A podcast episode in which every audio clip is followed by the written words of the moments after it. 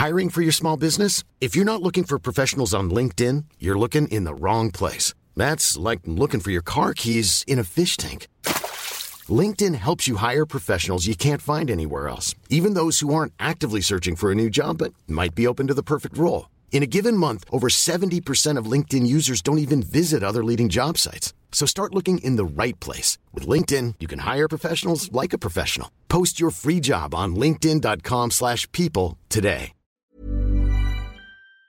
Il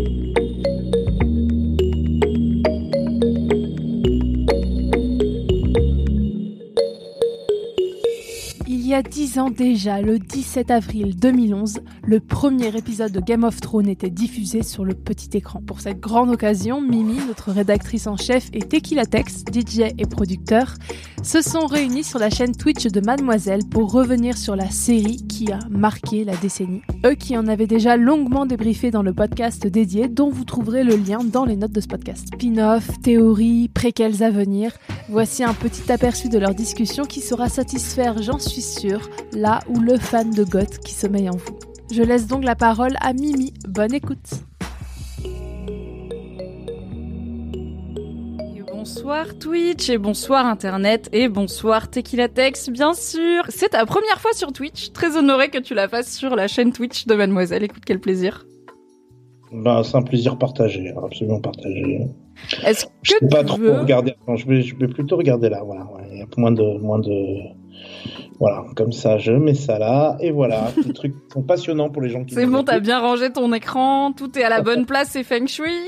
Ouais, absolument. Comme ça, je peux me voir pas trop en retard parler, mais la bouche parle à peu près au même moment où les mots sont prononcés. Et en même temps, il y a un petit chat sur le côté où je peux un petit peu regarder ce que disent euh, les gens euh, formidables qui nous suivent. Et je vais dire vrai. bonjour à tous ces gens. Ils sont tous et toutes formidables. On a Chino qui est avec nous. Merci Chino.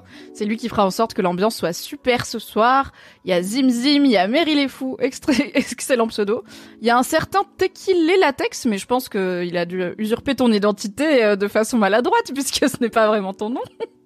C'est l'un de mes multiples comptes de, Stan. Beaucoup de gens qui disent oui Stan Tequila Tex. Évidemment, we stand Tequila Tex. In this house, we stand Tequila Tex. ma, ma fandom est, est- est présente. Et on l'embrasse. Qui, qui est constituée d'une personne qui est moi. Et moi aussi quand même, un peu fan de toi, j'avoue, surtout pour les contenus Game of Thrones en ce moment, mais c'est pas de ma faute si je suis musicalement inculte et que je préfère les séries télé et les livres à la musique. J'aime beaucoup notre relation Teki parce rayon à la que Fnac. Hein. On peut pas être à tous les rayons. Voilà. Fnac. Ah, voilà. et les vendeurs étaient un peu moins désagréables au rayon livre qu'au rayon CD, voilà. Où ils me jugeaient un peu parce que j'achetais Kyo, c'est la vie. mais ils me jugeaient pas quand j'achetais des albums. Et tiens, par la même occasion, pendant qu'on y est.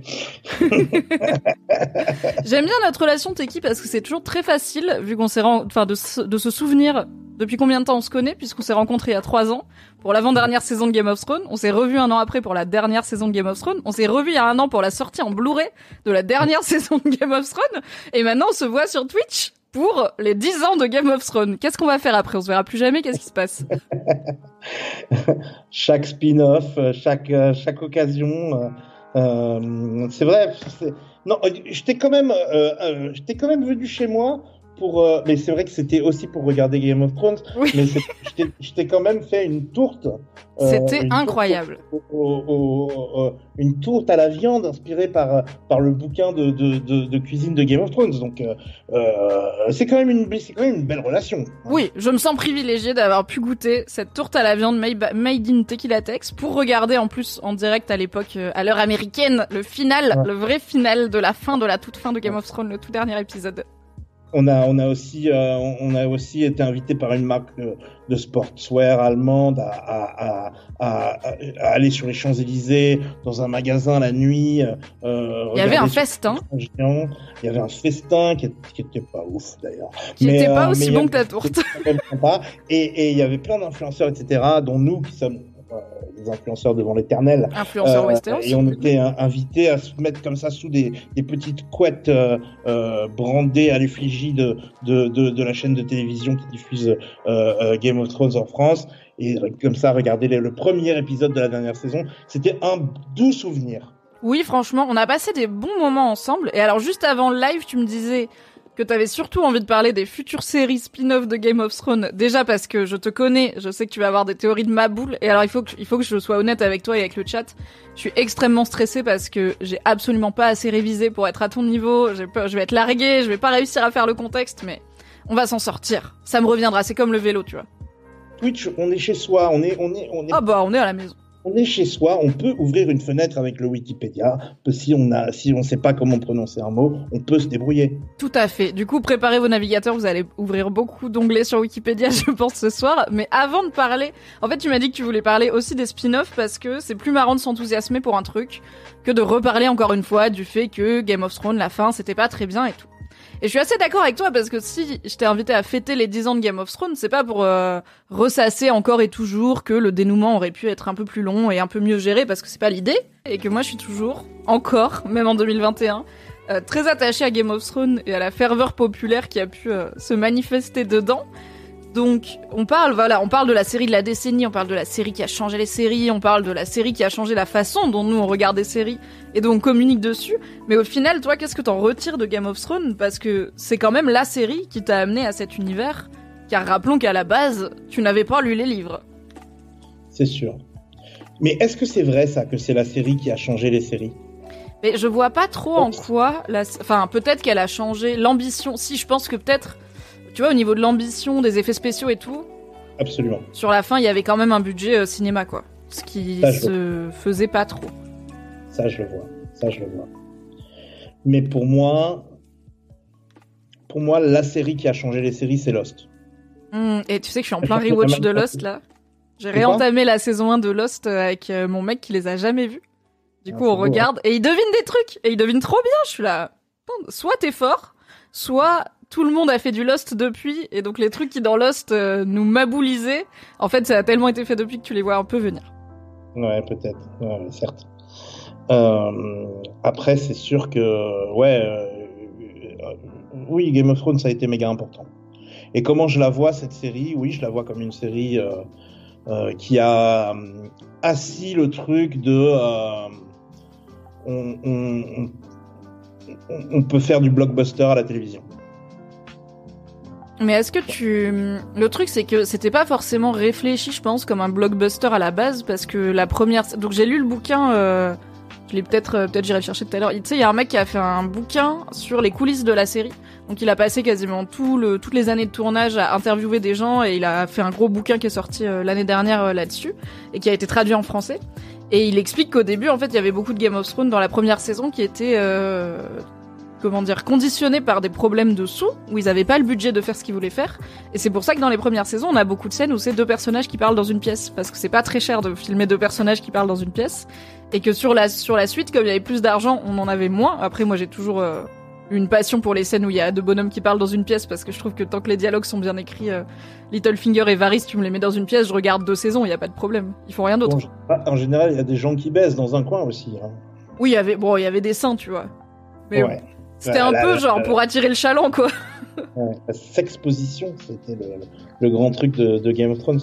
Moi, je pense que de toute manière, Benioff et Weiss, ils n'avaient pas, ils avaient pas le choix pour, pour, euh, pour, pour comment euh, adapter cette, euh, cette œuvre tellement titanesque avec ce monde créé par George R. R. Martin, ce, tout le, le travail de, de, de, construction de monde, world building que George R. R. Martin a fait. Bah, pour, euh, pour, pour resituer en permanence où sont les gens sur la carte, pour resituer en permanence de qui telle personne est euh, l'enfant, tu vois, de quelle, de quelle ville, euh, de quelle famille est-il le vassal?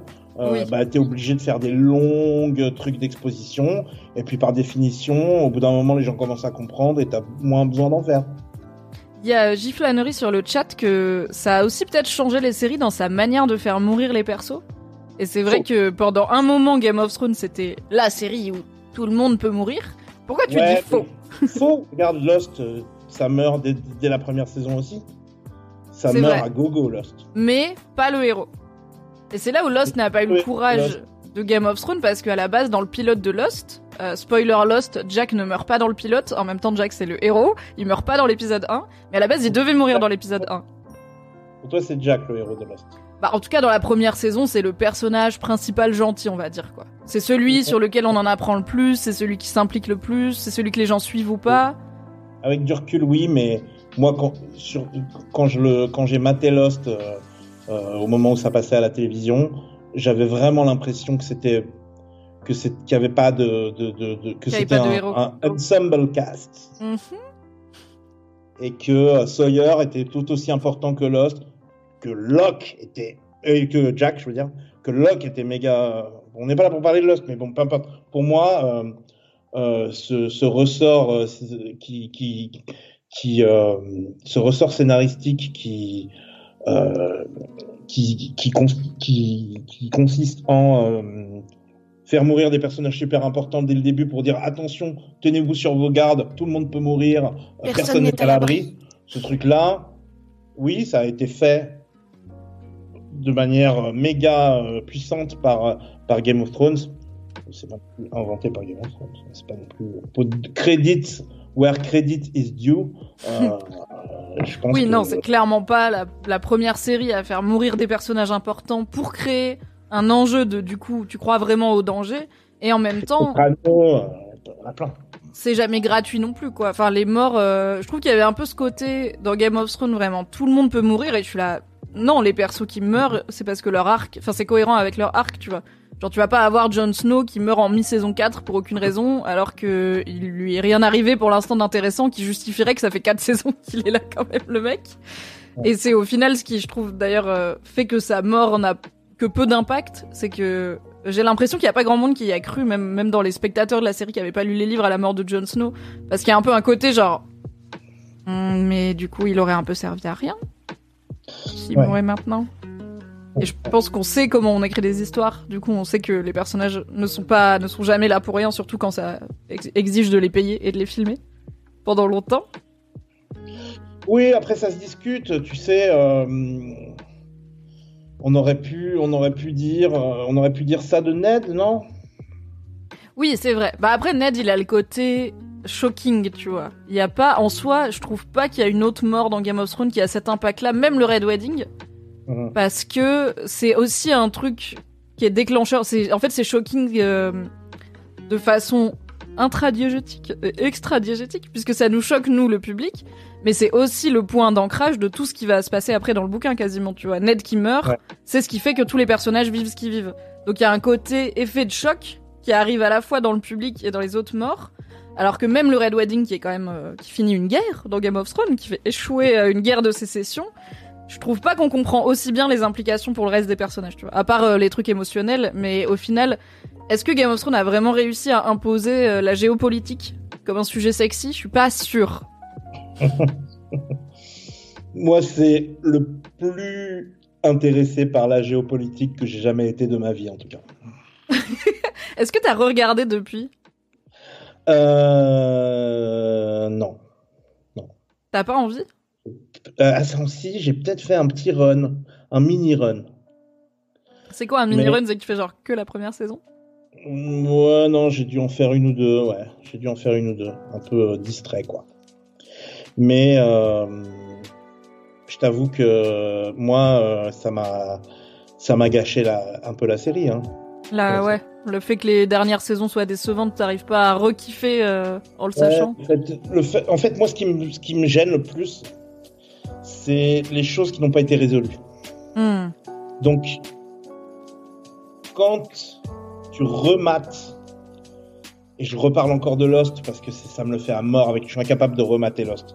Parce que je vois tous ces Attention, films. attention si vous n'avez pas la fin de Lost ou quoi, attention parce que du coup. Moi, je spoilerai rien. Ok, super. Tous les films où, tu vois, où dans Game of Thrones, euh, toutes les, toutes les, les petits, des petits moments avec Varys que j'aimais tant et qui, qui, qui, euh,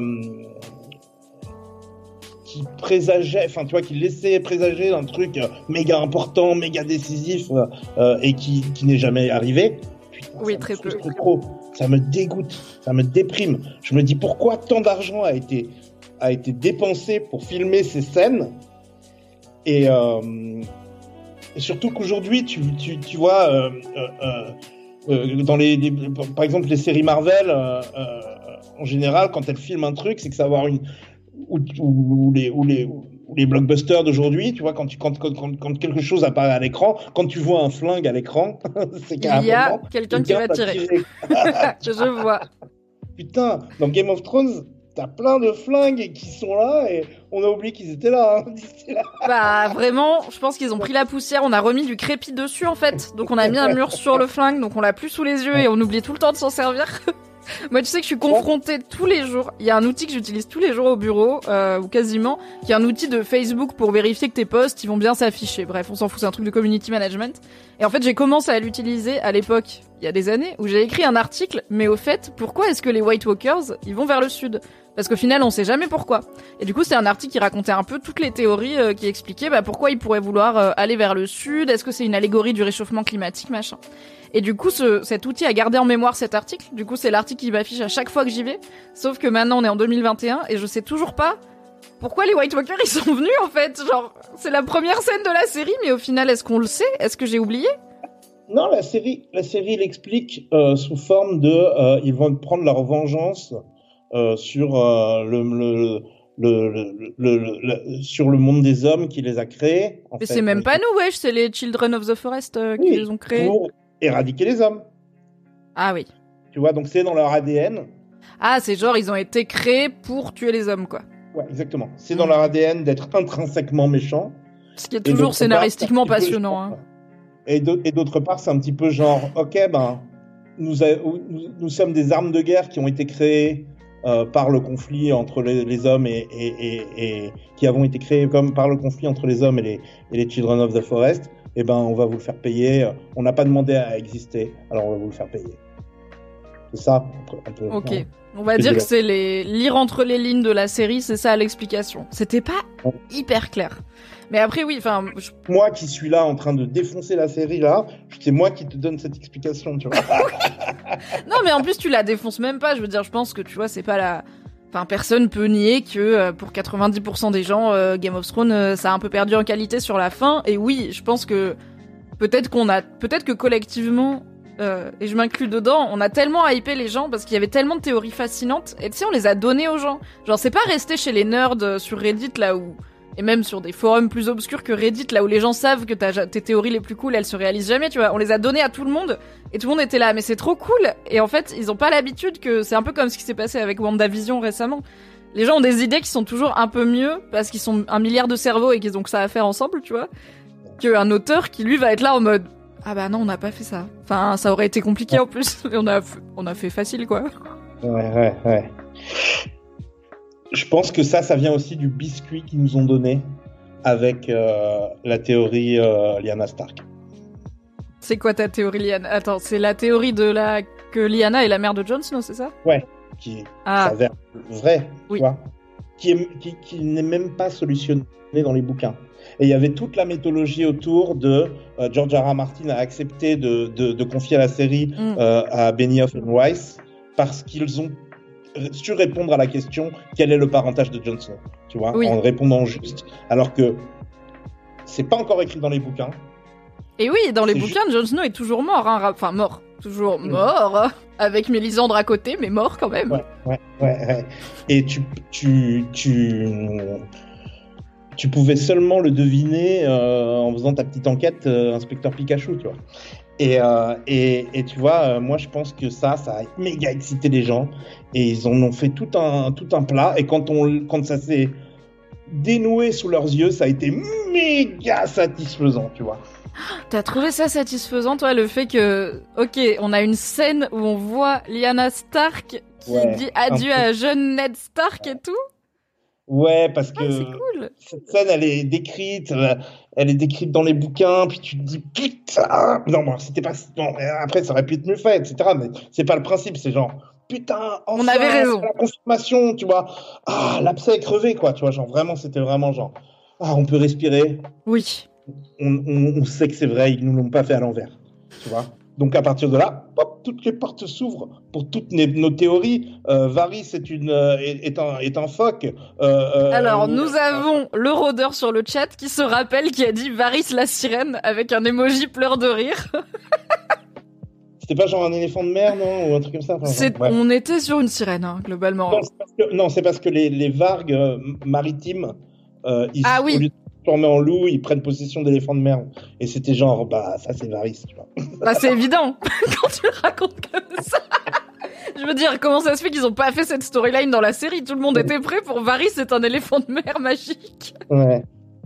Et puis il y avait toujours des doutes sur est-ce que Tyrion est pas le fils du Mad King euh, qui a ex- exercé son droit de cuissage euh, sur euh, sur la, la femme de Tywin Lannister. Enfin, Mais ça, vois, il me semble que ça marche. Alors, parce que du coup, la théorie, c'est que Tyrion, étant un enfant différent, n'est-ce pas, de ses frères et sœurs, et pour rajouter une couche de tragique à sa vie, c'est qu'il ne soit pas le fils de Tywin biologique. que mais Tywin que- toujours dit t'es pas mon fils, t'es pas mon fils, t'es pas mon Oui, fils.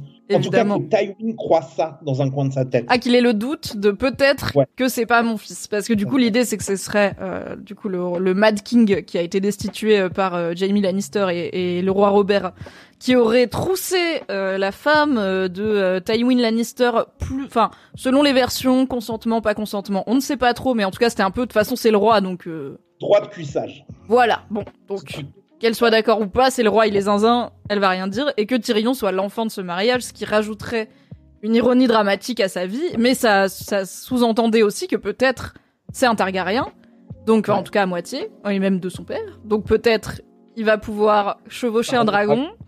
Et euh, voir, je sais pas, se marier avec Daenerys parce qu'il se marie entre cousins, enfin...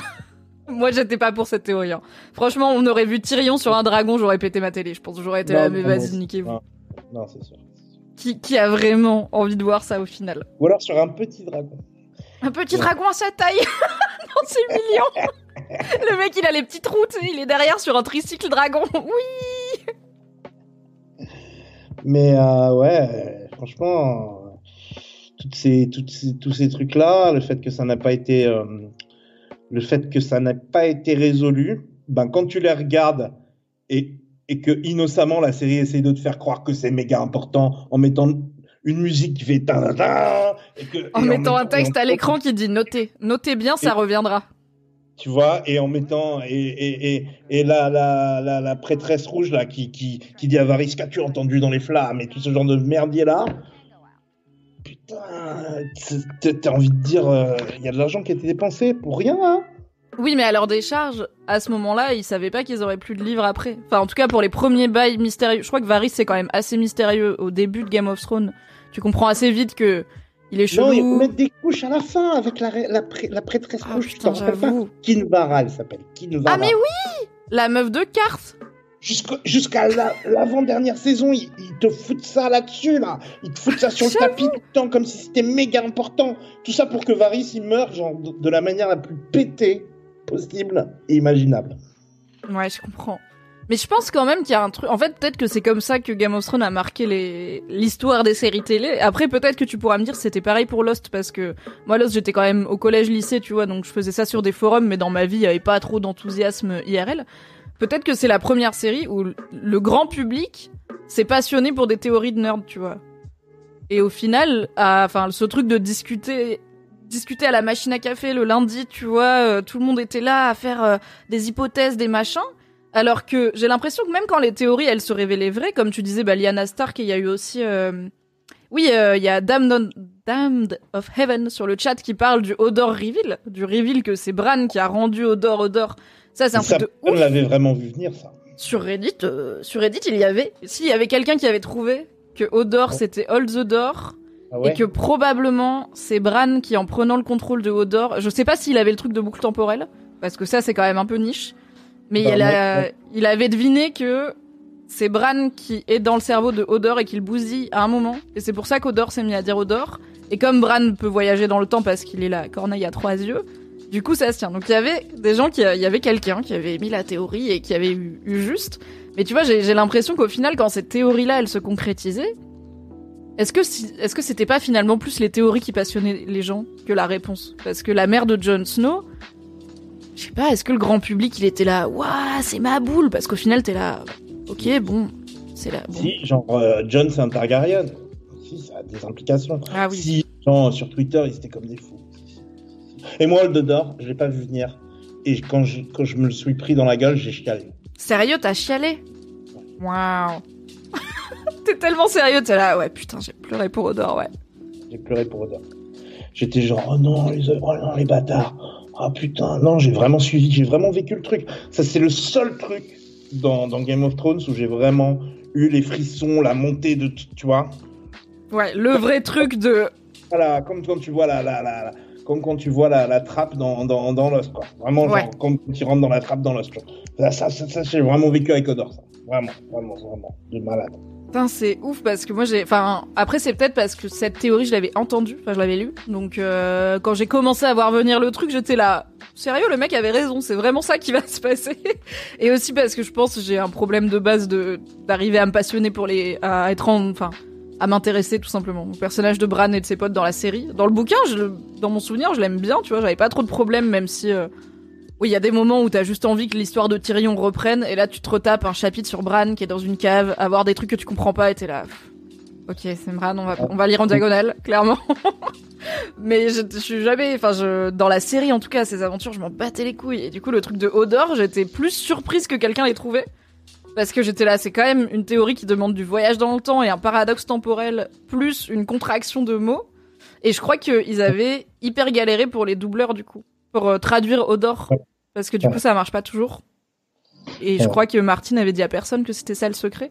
Donc tous les gens qui ont dû traduire Odor euh, et ce moment-là se sont retrouvés à devoir bosser avec un jeu de mots qui était pas qui était pas gérable. Je crois qu'il y a des langues où ils l'ont pas fait. Ils ont juste sous-titré genre en anglais Hold the door, ça veut dire tiens la porte, donc ça fait Odor. Mais on va pas essayer de vous faire vivre euh, ce mindfuck euh, en, en doublage, quoi. Ouais.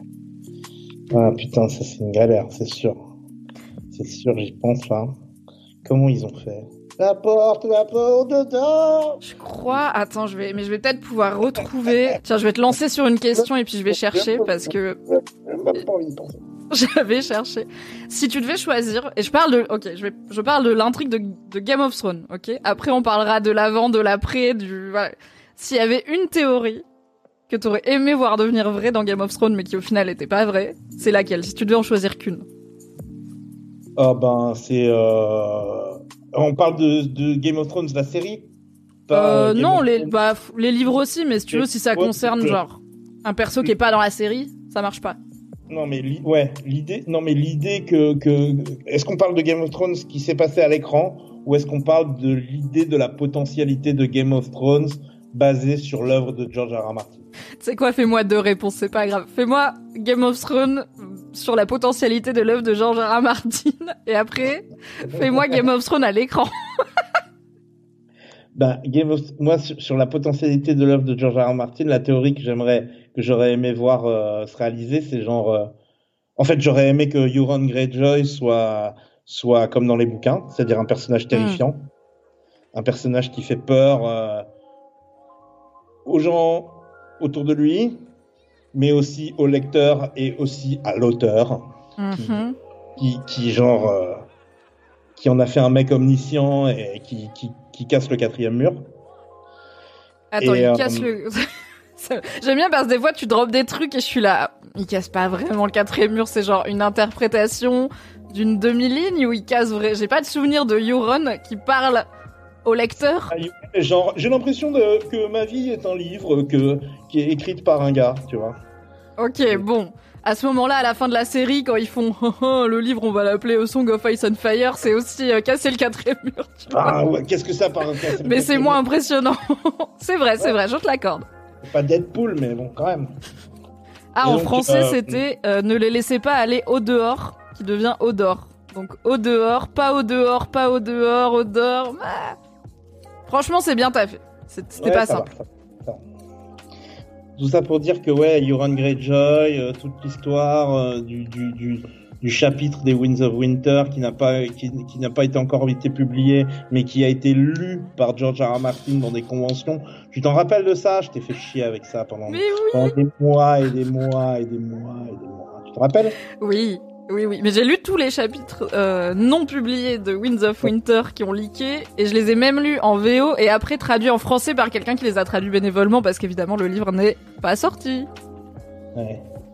Ben ouais, ben Euron, il est là, il est, il est fonce-dé avec le LSD de Westeros là, et il est, euh, il est, il a emprisonné tous les prêtres possibles et imaginables de toutes les, de toutes les, les religions de, Game of Thrones, euh, notamment les espèces de mecs avec les lèvres bleues qui, qui avaient essayé de Ah oui. le, le dragon de, de Daenerys Mm. à carte. Et, euh, et tous ces mecs-là, ils sont ligotés dans les cales de, de, des bateaux de, de, de, de, Euron qui, qui, qui est dans la baie, qui, qui, qui est dans la baie à côté de Old Town, Tu vois, Mhm. de la- La la ville c'est où il y a- la citadelle. la citadelle. La C'est ville là où il y a le les- savoir et la tous les magie. mystères, tu vois. Et il est là, il essaye de foutre la main sur une corne qui va casser le mur. Enfin, il y a tout un truc. tout un truc. Il, fait, il essaie de faire un, en fait, il essaie de faire un sacrifice humain, sacrifier toute son armée, plus tous les prêtres qui sont dans, dans, dans, dans ces bateaux, plus l'armée d'en face, pour faire ressurgir un peuple de- d'hommes poissons. euh, On en sont revient toujours aux bizarres. hommes poissons, hein, les sirènes, les éléphants de mer, les... tout ce qui est être aquatique. Les hommes poissons, c'est mes prefs. les hommes poissons, c'est mes prefs. Ok? C'est genre euh, la mythologie de Lovecraft, plus la mythologie euh, du groupe de musique électronique Drexia, plus euh, la mythologie de Game of Thrones en, en une seule chose. C'est génial. génial. Génial. Donc moi j'ai envie qu'il y ait les hommes poissons. euh, j'attends que j'attends que les hommes poissons en fait. J'aurais trop aimé qu'ils soient là. J'aurais trop aimé qu'il y ait une troisième force parce que en au final c'est un petit peu trop. euh, c'est un petit peu trop Star Wars euh, cette histoire de euh, les marcheurs blancs contre les humains. Bah, vois, surtout qu'au final- méchants. Il y a, enfin, je pense que, mais ça, j'ai l'impression que c'est un problème que George R. R. Martin lui-même a eu pendant un moment, c'est qu'ils savent pas trop quoi foutre de la magie. Et de, est-ce que c'est magique ou pas comme monde? Parce que c'est même pas les dragons qui tuent les marcheurs blancs, tu vois? Genre, enfin, le Moi, roi je- des marcheurs blancs, c'est Arya avec un couteau à beurre. Donc il y a Moi, je ce pense est truc bien de... gérée la magie dans Game of Thrones. Moi, je trouve qu'elle est. En fait, moi, je suis contente de la façon dont elle est gérée parce qu'il y en a pas trop. Et moi, j'aime bien quand il y en a pas trop. Mais cela dit, si un jour on a les deux nouveaux tomes, il y a moyen qu'il y en ait plus parce qu'il va quand même sur des directions cheloues. Bah, tu vois tout ce que tu racontes là sur euh, tous les prêtres rassemblés euh, dans le lieu du savoir pour faire des hommes poissons. Je suis là, attends, parce qu'on commence Game of Thrones, il y a vaguement une religion avec sept gars et une autre religion, il y a des arbres. C'est à peu près tout ce qu'on sait et on s'en fout, tu vois. Enfin, c'est clairement pas hyper important. Donc, euh, c'est un peu genre, ok, ça. Est-ce qu'à la fin du livre, ça va être un vrai combat euh, de, de force surnaturelle? Je pense que Euron, il va être, il est fonce-dé au LSD, il croit qu'il va faire euh, surgir les hommes poissons. Alors, au final, il va juste tuer tout le monde. Il n'y a pas d'hommes poissons qui vont, qui vont surgir et il va juste l'avoir dans le cul et ce sera la fin de Euron, tu vois. Ça se trouve, ce sera ça probablement. c'est ça. C'est très possible. Mais toi, tu préférais qu'il y ait les hommes poissons Mais cette idée qu'il y ait une troisième force surnaturelle, que ce soit pas juste les dragons, que ce soit pas juste Fire, Ice and Fire, Mm. que le grand twist Ice and fire and fish, guys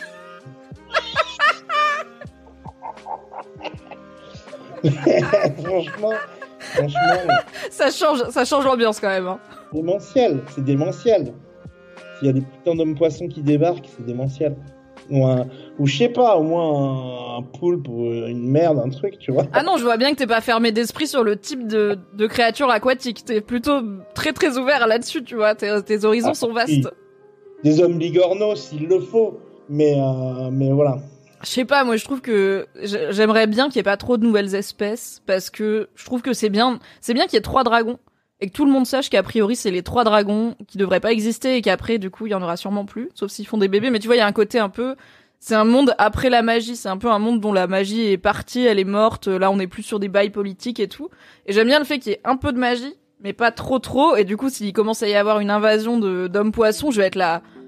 Ok, bah on va plus, on va plus vraiment faire de géopolitique. J'imagine qu'on va juste aller cramer les hommes poissons, ce qui est une activité comme une autre. Mais c'est pas ça qui va nous donner des beaux dialogues, tu vois. Ça unit tout le monde un ennemi commun. Bah, si tu veux aussi, parce que, euh, enfin, si tu veux, euh, les hommes poissons, euh, c'est pas une fin en soi. Euh, Oui. Ça doit être, ça doit être un. un- un- Regarde, on aime ou on n'aime pas Walking Dead, mais les zombies, on s'en branle un peu dans Walking Dead. Au final, c'est Oui. la manière dont les, les humains s'en servent. Au final, les, les, les zombies sont des accessoires euh, dans, dans, aujourd'hui dans, dans Walking Dead. Oui, Tu vois ce que oui, je oui. veux dire? Mais c'est une sorte de manière ingénieuse de faire tomber euh, des humains. C'est des humains qui font tomber d'autres humains dans des pièges en utilisant les zombies comme matières premières. Tu vois, et ben voilà, les hommes poissons, les White Walkers et les, dragons, ça doit être pareil dans, dans, dans, Game of Thrones. Ça doit être j'ai le pouvoir parce que j'ai les dragons, ah bah moi j'ai le pouvoir parce que j'ai les, les, les hommes poissons, tu vois. Hmm, je vois ce que tu veux dire. Je pensais vraiment genre une nouvelle espèce et tu vois on va se demander comment marche leur société et tout machin. Je les avais pas vus comme des pions sur l'échiquier, mais j'étais vraiment genre on va faire un documentaire sur les hommes poissons de Westeros, voir leur mœurs. Le, mec intéressant derrière c'est c'est Euron. Oui, c'est lui qui va s'en servir euh, peut-être. Peut-être pas, on ne sait pas, on verra. Peut-être un jour, peut-être pas aussi. Peut-être qu'il va s'en servir. Probablement pas, mais bref. On va en reparler tout à l'heure au moment des, spin-offs. J'ai hâte, j'ai hâte, je me On y est presque. Je m'étais dit dans ma tête, il faut vraiment que j'arrive à me maintenir à faire une deuxième partie seulement sur les spin-offs, mais la bonne nouvelle c'est que la deuxième partie commence très bientôt. Du coup, ça c'est ta théorie. Quelque chose à foutre déjà. Est-ce que les gens dans le chat comprennent On est en train de parler de C'est une très bonne question. Est-ce que vous passez une bonne soirée De temps en temps et qu'ils un peu, est-ce qu'ils sont, est-ce qu'ils comprennent ce qu'on est en train de dire ou est-ce qu'ils s'en foutent complètement? Alors honnêtement, euh, je pense que pour celles et ceux qui sont habitués de nos podcasts, de nos quelques podcasts qu'on a fait ensemble, euh, on est on est solide sur nos appuis parce que finalement, what you see is what you get, euh, ça fait le troisième ou le quatrième qu'on fait. Vous savez que ça va partir en couille. Mais c'est une très bonne question. Dites-nous dans le chat si vous arrivez à suivre, si c'est trop obscur, c'est trop niche pour nous. Ok, donc les hommes poissons, c'est ta théorie euh, basée sur le grand George R. Martin, on va dire. Si on se cantonne à ce qui a été suggéré dans la série ou montré dans la, la version étendue de ça, c'est genre euh, Game of Thrones n'est qu'un échiquier euh, sur lequel le dieu du feu, le dieu des océans et le dieu des arbres, les Old Gods, mm tirent la bourre en utilisant les humains, les White Walkers, les dragons, etc. pour, pour faire leur, leur pour faire la guerre à leur place. Ah ouais. ça la version étendue de ça. Ah mais en vrai, tu sais que si, à la fin les bouquins c'est ça, moi j'aurais trop le seum. Je serais tellement ah, deg. Le mec le plus heureux de la terre. Mais après, toi, t'es fan de Lovecraft. Euh, moi, j'ai lu trois nouvelles de Lovecraft et j'étais là. C'est très sympa. J'ai lu trois nouvelles de Lovecraft aussi. Mais, alors, mais t'es vraiment une arnaque. T'arrêtes pas de me parler de Cthulhu et t'as lu trois nouvelles. mais en même temps, t'arrêtes pas de me parler de Game of Thrones. Tu les as pas lues. Donc c'est pas grave. non, mais c'est ce qui m'intéresse, c'est c'est juste ce qui m'intéresse, c'est juste le, le côté genre, euh, vous croyez qu'on va raconter ça, mais en fait, on vous raconte cette espèce de truc qui a plusieurs euh, strates, tu vois, plusieurs couches, plusieurs couches de lecture. Oui, non, ça j'aime bien, j'avoue. Je, je pense que il va quand même falloir un moment qu'on ait une forme d'explication sur pourquoi les White Walkers y viennent, qui soit pas juste euh, parce qu'ils ont été créés pour ça. Et il me semble que de toute façon, l'origine des White Walkers dans la série n'est pas cohérente avec ce qu'on avait dans le livre. Non. Donc, donc on n'est pas sur les mêmes. Il n'y a pas de Night King dans, le, dans les bouquins. Oui, en tout cas, le Night King dont on entend parler, c'est pas du tout euh, la même histoire. Enfin, c'est pas un mec qui s'est fait changer, c'est euh, un humain qui aurait volontairement quitté le monde des humains pour faire un pacte avec les gens d'au-delà du mur, donc les entités d'au-delà du mur et vivre en harmonie. Et du coup, la question c'est un peu bah pourquoi cette harmonie a-t-elle été euh, brisée? Il y en a qui disent que c'est pas, enfin qu'en gros il y a le retour des dragons et l'arrivée des White Walkers. En gros, la magie se réveille, donc la glace, le feu, c'est pas une c'est pas une coïncidence que ça arrive euh, à peu près en même temps. Il y en a, il y a cette histoire de comète dans les bouquins. Il y a une comète qui passe dans le ciel euh, qui est très importante. Et dans la série, je crois qu'on la voit une fois. Ils y font, mais ça c'était, enfin, je pense pas que c'est un truc genre on voulait aller plus loin et on n'a pas eu le temps, tu vois. Je pense qu'ils l'ont mise comme un clin d'œil aux lecteurs et aux lectrices du bouquin, genre. On a la comète, mais vous inquiétez pas, on va pas en parler plus parce que nous-mêmes on sait pas et vous, non plus vous savez pas. mais j'aimerais, enfin, je pense que j'ai envie d'avoir des réponses sur les trucs les plus surnaturels de Game of Thrones. Et en même temps, j'ai pas forcément envie qu'il y en ait beaucoup plus, tu vois. Moi, si euh, là déjà, euh, on se tape quand même des bouquins qui ne couvrent que la moitié des personnages, tellement le mec en a fait trop. Mm. Si dans le prochain, il nous dit alors maintenant il y a des hommes poissons, je serais là fraté, tu veux pas juste les gens ils parlent entre eux dans des pièces, genre il y a déjà 35 personnages de base, est-ce qu'on va rajouter des hommes poissons C'est pour ça Mimi. il, y a, je sais pas François Ozon T'es insupportable, t'es désagréable. François Ozon. Oui, si Game of Thrones t'a déçu, tu peux regarder un petit François Ozon, un petit Xavier Dolan, l'histoire est simple, il y a pas d'homme poisson, donc finalement, ça devrait te plaire. Hein le pire gars. Euh, bon, c'est quoi ta théorie, genre compatible avec ce qu'on a vu? Que t'aurais bien aimé voir, euh, genre qu'est-ce que t'aurais aimé qu'il soit plus creusé dans la série? Bah t'as parlé un peu de Varys, mais au final on connaît ses origines dans la série, c'est juste qu'on s'en fout un peu. J'apprécie le fait que ce soit Arya qui ait tué le Night King. Ah, hot take. Parce que c'est surprenant et au moins c'est pas genre euh, le truc qu'on attendait. Mais j'aurais aimé qu'il y ait un peu plus, tu sais, l'histoire de, de euh, du Prince That Was Promised. Oui, la fameuse. Alors attends, je vais essayer de la faire de tête parce qu'encore une fois, j'ai très peu révisé. Je vais faire un bout de contexte de tête sur hein. Le vraiment- prince qui a été promis.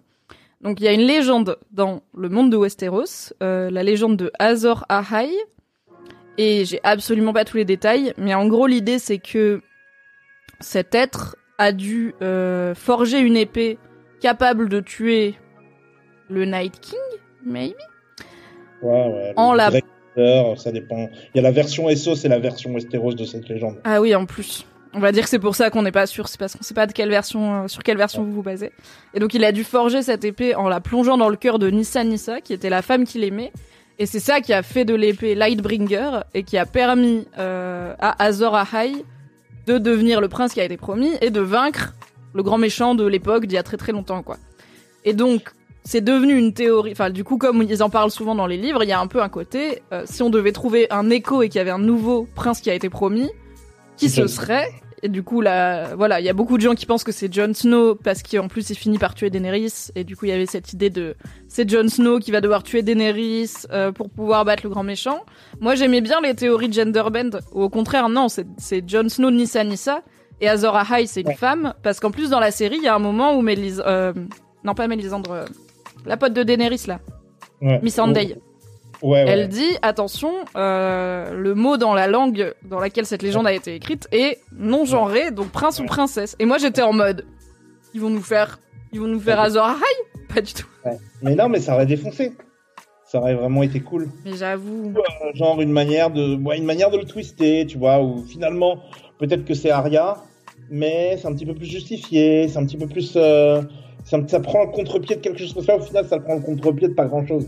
C'est genre, ça aurait pu être un peu n'importe qui, tu vois.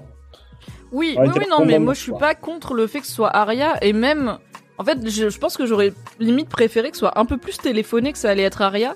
Parce que euh, du coup la logique c'est bah ça fait euh, huit saisons qu'on la voit s'entraîner à se battre et à combattre Ouais. et à tuer. Du coup évidemment qu'à la fin c'est Arya qui va tuer le méchant, c'est la seule qui s'est entraînée depuis le début des livres pour le faire et je suis là. Oui certes c'est très vrai et en même temps moi j'étais pas focalisée sur Arya, elle apprend à se battre, j'étais là, elle a une vie de merde, il y a toujours des trucs chelous dans sa vie, c'est jamais compréhensible, elle sait pas où est sa famille et surtout j'avais pas identifié à quel point elle est, enfin pour moi elle est pas spécialement forte Arya tu vois. Quand on la voit se battre, euh, Toute une saison là-dessus, Mimi. Il y a toute une saison avec les Faceless Men. Oui, Elle a mais servi en- à quoi cette saison mais C'est pas pour dire que Arya sait se battre. Mais en fait dans les Faceless Men on la pr- on la voit se battre aveugle avec un bâton, d'accord, ce qui est absolument pas quelque chose qui est réutilisé plus tard. Et on la voit faire des trucs mystérieux avec des visages pour prendre des identités, ce qui est absolument pas quelque chose qu'elle utilise pour battre le Night King. Ah, pas le Night King. Elle lui saute dessus, de derrière. Non, elle s'en sert pour tuer un pédophile random euh, de Westeros, ce qui est très bien. Franchement, Ouais. we ouais. love it. Mais ils- en fait, je pense que, mais c'est là où je me dis que en fait c'est impossible de contenter les fans de Game of Thrones. On est trop chiant parce que je suis là. Ouais, j'aurais bien aimé que le fait qu'Arya tue le Night King soit un peu plus téléphoné et qu'on la voit utiliser euh, des trucs qu'elle a utilisés avant, genre bah la capacité de changer de visage et tout. Et en même temps, peut-être que si c'était arrivé, tout le monde aurait dit bah c'est hyper obvious. Enfin, c'est c'est pas du tout subtil comme façon de le montrer et tout. Ouais, il y a. Mister Javad sur le chat qui dit bah on la voit devenir une tueuse, c'est vrai. Mais j'avais enfin je trouve qu'on l'a enfin en tout cas moi dans ma tête quand je pensais à Arya je pensais à beaucoup de trucs avant de me dire ah oui elle peut tuer des gens aussi euh, très facilement. Mais j'ai pas de souci avec le fait que ce soit elle qui le bute. C'est plus comment c'est amené tu vois où vraiment on l'a pas vu depuis longtemps. Elle lui saute dessus on sait pas d'où elle vient. Elle est hyper haute. Donc je me souviens qu'il y avait même des gens qui avaient une théorie comme quoi c'était John qui l'avait lancé. Parce qu'il enfin il y avait une théorie parce qu'à un moment tu vois John à un endroit et Arya à un autre. Ils étaient là. En fait c'est John qui l'a aidé qui l'a propulsé ou The Hound je sais pas qui et du coup, il y a eu un vrai truc de non, non, c'est bien Arya qui l'a tuée elle-même car elle est forte, elle a pas eu besoin d'aide. J'étais là, mais c'est lunaire comme discussion, quoi. Vraiment, on est obligé de se dire que quelqu'un l'a lancé. C'est Twitter, ça. Ouais, ouais, ouais. Ouais, Oh. ouais non. C'est Reddit. Bonsoir Dazouf. Il y a Dazou qui est arrivé sur le chat. Ah, elle saute depuis un tas de cadavres. Cela dit, à ma décharge, bah Teki, on l'avait vu ensemble cet épisode de la bataille de Winterfell. Je sais pas si tu te souviens, on l'avait vu chez Mad avec Ouais. L'intégralité du soleil de France dans la pièce et un épisode qui se passe dans le noir et pas de rideau. Bon, j'ai Ouais, pas vu grand chose. Vraiment compliqué de comprendre ce qui se passait dans cette Ouais. Mais cela dit, tu m'avais dit que pour toi c'était moins pire euh, et que ça dépend vraiment de la qualité de l'écran et tout. Bon, je l'ai revu sur mon ordi euh, le lendemain parce que j'ai j'ai fait le récap rigolo et après je l'ai revu et j'étais là, franchement. Désolé, mais on voit toujours pas grand chose. Hein. C'est ok, Ouais. mon Mac il est mieux que la télé euh, de 2015 qu'il y avait au bureau. Bah, quand tu fais- quand t'as la série blockbuster la plus regardée du, du- du monde et que t'as les ambitions d'être euh, le plus gros, euh, euh, le, le- le- le truc avec le plus de moyens sur Terre, débrouille-toi pour qu'on voit quelque chose quand même dans tes, dans, dans, dans tes scènes, dans, dans, dans la bataille la plus importante de l'histoire de ta série. Oui, quitte à en... Mais en plus, c'est dommage parce que tu vois, il l'avait déjà fait avec euh, la Battle of the Bastards, qui était en plein jour dans la boue et qui avait hyper bien marché et qui, je pense, euh, a coûté un sacré budget aussi. Donc, euh, donc c'est un peu dommage. Après, là, il devait enchaîner beaucoup de grosses scènes vu qu'il y avait, il fallait finir les White Walkers, il fallait finir les dragons, il fallait finir King's Landing, il fallait finir tout. Donc, je pense qu'ils étaient là. Gros, gros budget quand même. euh, On va peut-être faire un épisode un petit peu dans le noir. Il y a Nodus qui dit il y a une vraie volonté de noirceur avec la torche au début. C'est beau, mais on y voit R. Alors c'est vrai que la volonté de noirceur au début, elle aurait pu être mieux éclairée après quoi finalement. ah bah comme quoi, il y a Zimzim qui dit cette scène, donc la scène où Arya tue le Night King, a été une de mes préférées de la série avec cette musique incroyable et vraiment je l'avais pas vu venir Arya. Bah tant mieux, je suis contente. Et en vrai il y avait des, non mais il y avait des belles scènes dans la bataille de Winterfell. C'est juste qu'on voyait pas trop quoi. Pour être positif, donne-moi ta, ta, ta, ta scène préférée de Game of Thrones avec le C'est recul. easy. Alors, c'est avec le recul et en même temps, je pense que c'était ma scène préférée au moment où elle a été diffusée pour la première fois. C'est aussi une de mes scènes préférées du bouquin. C'est clairement ma relation préférée du bouquin. C'est euh, Jamie et Brienne dans le bain. Quand euh, Jamie lui explique toute son histoire, pourquoi il a tué le Mad King, pourquoi il est devenu le Kingslayer. Et Brienne, elle a tout son truc de tout en retenue. Les acteurs sont incroyables, le setting est incroyable. Et en fait, c'est le, c'est Brian Cogman, c'est le mec qui a écrit les meilleurs épisodes de Game of Thrones, évidemment. Et euh, Cogman, non? De quoi? C'est un gars de Lost aussi. C'est un gars de Lost aussi, et euh, il bosse sur la série Seigneur des Anneaux pour Amazon. Moi, je suis en Oui, mode absolument, absolument. toutes mes passions, oui, on est ravis. absolument, absolument. Je préfère que Benioff et Weiss, euh, donc les showrunners de Game of Thrones, aillent faire du Star Wars et que Brian Cogman aille faire du Seigneur des Anneaux parce que Ils ont vraiment été virés de Star Wars aussi. Hein. Star Wars, moi je m'en fous un peu. Ouais, mais ils ont été virés de Star Wars. Ah, ils ont été virés. Ouais, Ah ok, je croyais que c'était Ils repoussé à Forever, Non, tu vois, comme tout. virés. Ils ont signé un contrat avec, euh, avec Netflix pour développer d'autres trucs. Il y a Chacha la belette qui dit c'est surtout Tyrion qui, achète- qui accepte de se cacher dans une crypte qui m'a rendu folle parce qu'effectivement Tyrion se cache dans une crypte contre des morts vivants, donc un Ah, endroit où tous les morts habitent. Et en même temps, bon ça j'étais là, c'est- pas malin, mais dans la panique peut-être, j'aurais pas fait ça, clairement, mais on sait pas trop comment ça marche les White Walkers, bon on sait pas. Non mais oui la scène, du coup la scène avec Jamie et Brienne dans le bain, c'est ma préf forever. Assez suivi d'assez près, je pense, par la scène où Jamie fait Brienne chevalier dans la toute dernière saison, comme quoi il y a quand même des très belles scènes aussi dans cette saison. Mais parce que je pense j'ai un, j'ai un problème avec euh, Brienne et Jamie, je les aime trop. Et, euh, et en vrai, la scène de la saison 1 où il y a Littlefinger et Varys qui chuchotent et Arya qui les écoute et qui va ensuite dire à, je crois qu'elle le dit à Ned, à son Ouais. père, ce qu'elle a entendu. Moi j'étais là, It's happening, ça y est, ça commence à écouter aux portes et à avoir des discussions mystérieuses. Du coup, Ouais, c'est c'est ma carte. Ouais, cool. Je pense que c'est le moment dans la saison 1 où je me suis dit, ok, ça va être, ça va être bien. Et en vrai, il y avait, je pense que le, d'habitude, je fais pas trop attention à tout ce qui est euh, décor et tout dans les films. Enfin, si c'est bien fait, je suis contente, mais tu vois, j'ai pas de d'attirance particulière. Mais par contre, les les les locations et les trucs qu'ils ont construits pour Game of Thrones, enfin les aériers, donc le château qui est dans les airs là où il y a la sœur zinzin de Kathleen Stark, même King's Landing, enfin plein de, tu vois, j'ai un petit truc où je me dis, ça me manque un peu de pas retrouver King's Landing ou Winterfell ou des endroits comme ça dans la tête, dans ma télé, tu vois. Je, je suis Mm. un peu genre, mm, c'était bien. Et oui, comme dit Mister Javad, tout ce qui se passe à Essos est tellement cool et mystique. Et en vrai, en vrai, Daenerys, elle a plutôt un bon run avant qu'elle arrive à Westeros. Je trouve qu'il y a pas vraiment de mots dans mon. Attends, j'essaye de me souvenir. Il y a Elle beaucoup de bons moments à Essos. Hein. Non, non, elle galère dans la, elle galère, elle galère, elle galère. elle Ah non, mais sa vie c'est de la merde. Mais je veux dire en termes de série télé, il y a pas une mauvaise, de mauvaise storyline Daenerys, il me semble. Ah, de mauvaise storyline Daenerys, non, mais de galère, elle en a eu Ah pas. mais elle fait que galérer, Miskin. Mais en même temps, bon, euh, Elle arrive dans une ville, elle dit bah je vais brûler les méchants et maintenant c'est ma ville et les gens ils font bah gouverne-nous. Elle est là ah ah oui j'arrive je vais faire pipi mais j'arrive vous gouverner immédiatement comme les quatre autres villes d'avant. Ouais, ouais, ouais. Non, mais euh, oui, la, la, la question c'était est-ce qu'elle a eu des mauvaises, euh, euh, la mauvaise écriture? Est-ce qu'il y a eu de la mauvaise écriture autour de Bon, il y a dû avoir quelques moments un peu. Ah Dario c'était chelou. Le fait de recaster Dario, de pas trop en parler. Au final, on n'a jamais trop su. Est-ce qu'il voulait juste la ken ou est-ce qu'il avait des idées un peu derrière la tête? Il y a Nodus qui dit je viens de me souvenir de la mort de Drogo. Ah oui, he dead. Ouais, Zorro, c'est dur, Cars, c'est dur. Moi, je sais pas, j'aime bien, il y a plein de trucs de, de que j'aime bien, mais c'est vrai qu'il y a, plein de, y a plein de trucs où tu sens que les scénaristes sont dans une impasse. Oui, et en même temps, euh, pour le coup, enfin, on arrive, enfin même dans les bouquins, tu vois, il y a un côté, on bute quoi. Au bout d'un moment, Daenerys, ça fait quatre fois qu'elle fait la même chose, qu'elle libère une ville, qu'elle libère les esclaves, qu'elle galère. Ça fait partie de son chemin, mais il y a un ça- côté un peu genre contre, George R. R. Martin, en parle de ça. de quoi? Il appelle ça le nœud de Mérine. Oui, il s'est coincé tout seul, oui. C'est pour ça qu'il a mis longtemps à sortir le dernier tome sorti, donc le 5, si je dis pas de bêtises. Il me semble que c'est en partie parce qu'il s'était coincé tout seul. Et maintenant, bah, pour le 6 et le 7, et peut-être le 8. En vrai, on sait pas. Normalement, il y a 7 bouquins prévus. Après, des fois, c'est trop long et il en faut plus. Mais là, on en est à 7 bouquins prévus. Il y en a 5 qui sont sortis. On est à plus que la moitié. Je crois qu'il a lâché l'affaire hein, par euh, le père George. hein. Ouais, toi, t'es dans fait, la je crois bof. va. Je crois que, je crois qu'il va, il, il- il voit tous ses potes mourir. Il est déprimé. Quand tu lis son blog, Hmm. Il est, il est déprimé. Il, Bah, le normal Covid, en même ça temps. lui a mis un coup.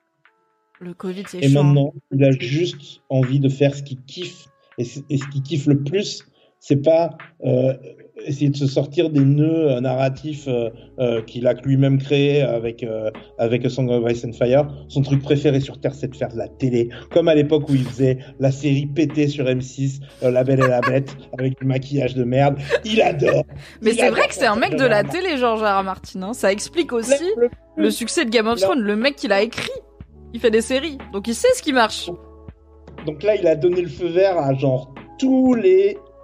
Il est genre down avec tous les spin-offs possibles et imaginables. Ils sont tous des prequels. Et à chaque fois, il rappelle Mais j'avance bien sur Winds of Winter, hein, vous inquiétez pas, c'est juste un rôle de consultant et tout. Je suis là, mec.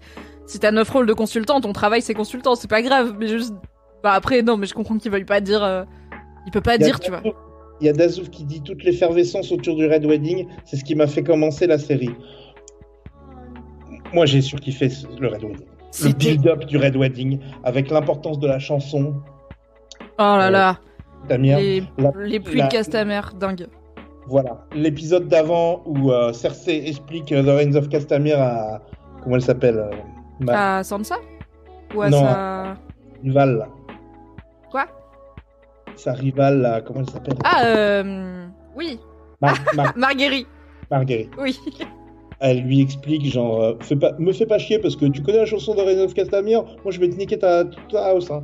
Et, euh, et genre. Et ça, euh, c'est un vrai fusil de Chekhov. Vraiment, on t'explique Ouais. la chanson et l'épisode d'après, tu te souviens la chanson qui veut dire que les Lannister gagnent Ouais, mais après, qu- quel pourcentage de gens ont calculé que c'était la même chanson?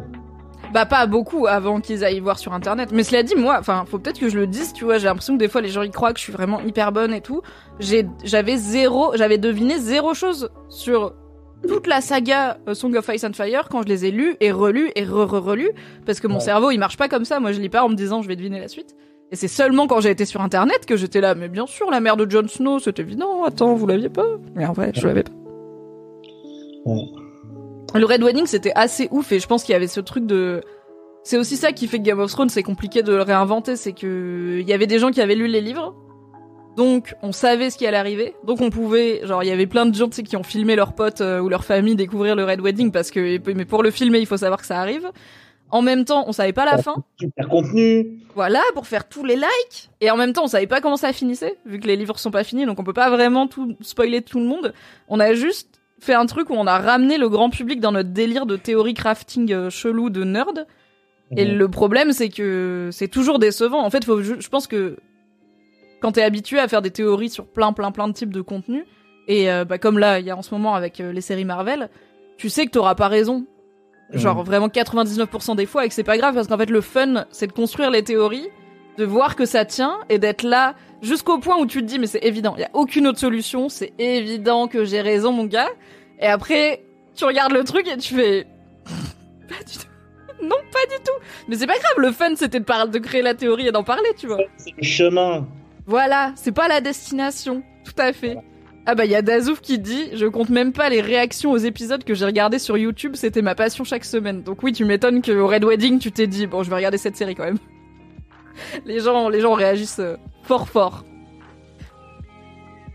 C'est qui la Tex Est-ce que tu veux qu'on parle des spin-offs de Game of Thrones? I'm Sandra, and I'm just the professional your small business was looking for. But you didn't hire me because you didn't use LinkedIn jobs. LinkedIn has professionals you can't find anywhere else, including those who aren't actively looking for a new job but might be open to the perfect role, like me. In a given month, over 70% of LinkedIn users don't visit other leading job sites. So if you're not looking on LinkedIn, you'll miss out on great candidates like Sandra. Start hiring professionals like a professional. Post your free job on linkedin.com/people today. Que si vraiment tout le monde dit les spin-offs, les spin-offs, Les chat, Allez dans le chat. Est-ce que vous voulez les théories mystérieuses de Tequila Tex et Mimi un petit peu, même si je suis moins au point, sur les préquels de Game of Thrones? Zim Zim est chaud. Oui! Oh là là. Oh mais vous êtes un bel ensemble, hein Les spin-offs, les spin-offs. Bon, Ah, les spin-offs, ils spoilent pas les livres. Mais en vrai, euh, on peut pas vraiment... Enfin, on peut plus vraiment spoiler les livres, là, les gars. euh. non, non, mais non, mais ouais, ouais, ouais, ouais. commençons par le commencement. Ouais, allons-y. Déjà, il y a eu un, le saviez-vous? Il y a eu un spin-off qui a été abandonné sur Alors. la première Long Night. Oui, Euh, avec, ça devait être Naomi Watts en per- personnage principal. je me souviens, j'avais écrit un article dessus et tout. sur les sur les combien de pages, combien de choses tapées, qui, combien de contenu comme ça parti à l'abandon. Euh, et en fait, euh, ben, euh, euh, ce truc il a été il a été il a été abandonné. Ils ont ils ont ils ont tourné un, un- un pilote qui a pas été retenu. Franchement, j'avais trouvé le choix intrigant parce que du coup, alors attends, que je dise pas de bêtises, la Long Night, c'est euh, un très très très très long hiver où il y avait Ouais. les White Walkers. On est d'accord. C'était un peu la même chose. Oui, voilà. Donc je suis là, bah oui, si c'est pour nous remettre les White Walkers qui redescendent et les gentils humains qui sont contre, euh, bon, on a vu, tu vois. Non, mais il y aurait eu plus de plus de hum, plus de magie, un peu plus de tu vois. Et Mais- oui. Peu importe, le truc n'a pas vu le jour. Euh, à peu près au même moment, il y a un autre euh, spin-off qui, lui, a été... euh, c'est genre, on vous en enlève un, mais on vous en donne un sur sûr. C'est celui qui est un peu basé sur Fire and Blood. Mhm. Le, le, le prequel qu'a écrit George R. R. Martin, le premier tome a été écrit. Sur les Targaryens. On nous demande, Mimi et qui est-ce que vous aimez Marjorie? Ouais, j'aimais beaucoup Marjorie. J'aime beaucoup Marjorie. Et alors, Ouais. pour le coup, moi, ma théorie, mais c'est vraiment que dans ma tête, c'est que... Welper, c'est une de mes scènes préférées. Ah, incroyable. Oh là là, le, le septuaire qui explose, euh, la musique. Ramin, euh, comment il s'appelle Jawadi. Je suis allé au... Oh au- Je m'embrouillais avec mon ex ce jour-là, c'était douloureux, mais je Oh suis allé au- au truc à Bercy, là. À la... Attends, à la Villette? Moi, je crois que c'était à Bercy. C'était quoi Le, truc, le, le concert. Oui, ok, oui. Le ciné-concert euh, Game of... Oh là là, ça devait être bien avec un orchestre.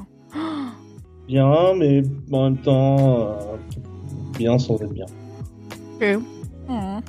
Non, mais je, moi, je pense... Alors, par contre, je pense que Marguerite va pas du tout finir comme ça dans les bouquins. Ma théorie, c'est que elle va perdre ou mourir face à Cersei, mais pas comme ça. Je pense que dans la série, il y avait un vrai truc de les gars, il nous reste deux saisons, il y a trop de persos, on va en éliminer. Mais c'est pas, Ouais. c'est pas grave, ça pour le coup, je suis d'accord avec ce choix, ça fait une très belle scène.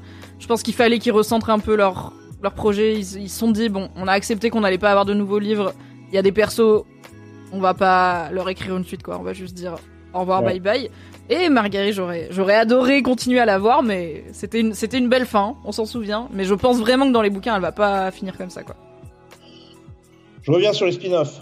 Revenons Euh, sur les spin-offs. Euh, coucou Naomi. Euh, donc, euh, le deuxième spin-off, c'est s'appelle House of the Dragon. Mhm.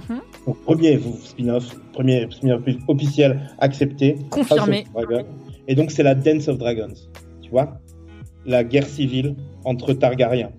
Entre différentes euh, branches de la famille Targaryen, qui, comme toute famille royale consanguine, finit par se retrouver avec beaucoup trop de gens qui veulent être euh, chefs. Sauf que ces gens-là, ils ont des dragons personnels, et qu'il y a des dragons, euh, il y a des batailles à dos dragons, du coup, qui, qui s'annoncent. Bataille à d'autres dragons à gogo, genre budget dragon, euh, je sais pas comment ils vont faire HBO. Genre budget dragon de malade mental et euh, genre à la fin de la à la fin de la normalement à la fin de la série il y a plus de dragons. Quoi. Bah oui, puisque c'est à la fin de cette guerre-là que les dragons... Enfin, il y a Il continué à avoir eu des dragons, mais de plus en plus petits. En gros, Ouais. l'espèce s'est progressivement ouais. éteinte, quoi. Ouais, il en reste trois rachitiques pourris. Et euh, donc ça ça va être intéressant. Ça va être intéressant. Ils ont casté comment il s'appelle Matt Smith. Mhm. Donc, euh, le combien de docteur Je sais pas mais 12e, 13e, je sais plus, désolé, je suis pas à jour. Non, pas du tout, ça fait je beaucoup. préfère trop de David. Tennant mais c'est un bon docteur. Je suis team David, mais qui n'est pas team David Tennant. Mais c'était un bon docteur, et c'est lui qui jouait euh, le prince Philippe dans The Crown, dans les premières Ouais. saisons. Le 11e docteur, très bien, désolé. Désolé les Rouvianes.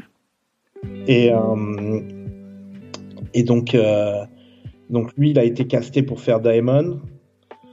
Euh, la meuf qui a été castée pour faire euh, Rhaenyra, parce que c'est Daemon versus Rhaenyra, je dis pas de Mhm. conneries une connerie Alors, j'ai un doute sur la prononciation, mais je t'avoue que je vais pas faire beaucoup mieux anyway. Je vais ouvrir un, je vais ouvrir un onglet pour aller voir sur Wikipédia sans aucune honte euh, pendant qu'on Ah parle. C'est une actrice pas mal, je l'ai vue dans un truc, euh, dans un truc sur Amazon Prime de chasseur de fantômes là, qui Ah, Truth Seekers là? Ouais, Seekers, c'est la meuf de Seekers. Pas mal, pas dégueu.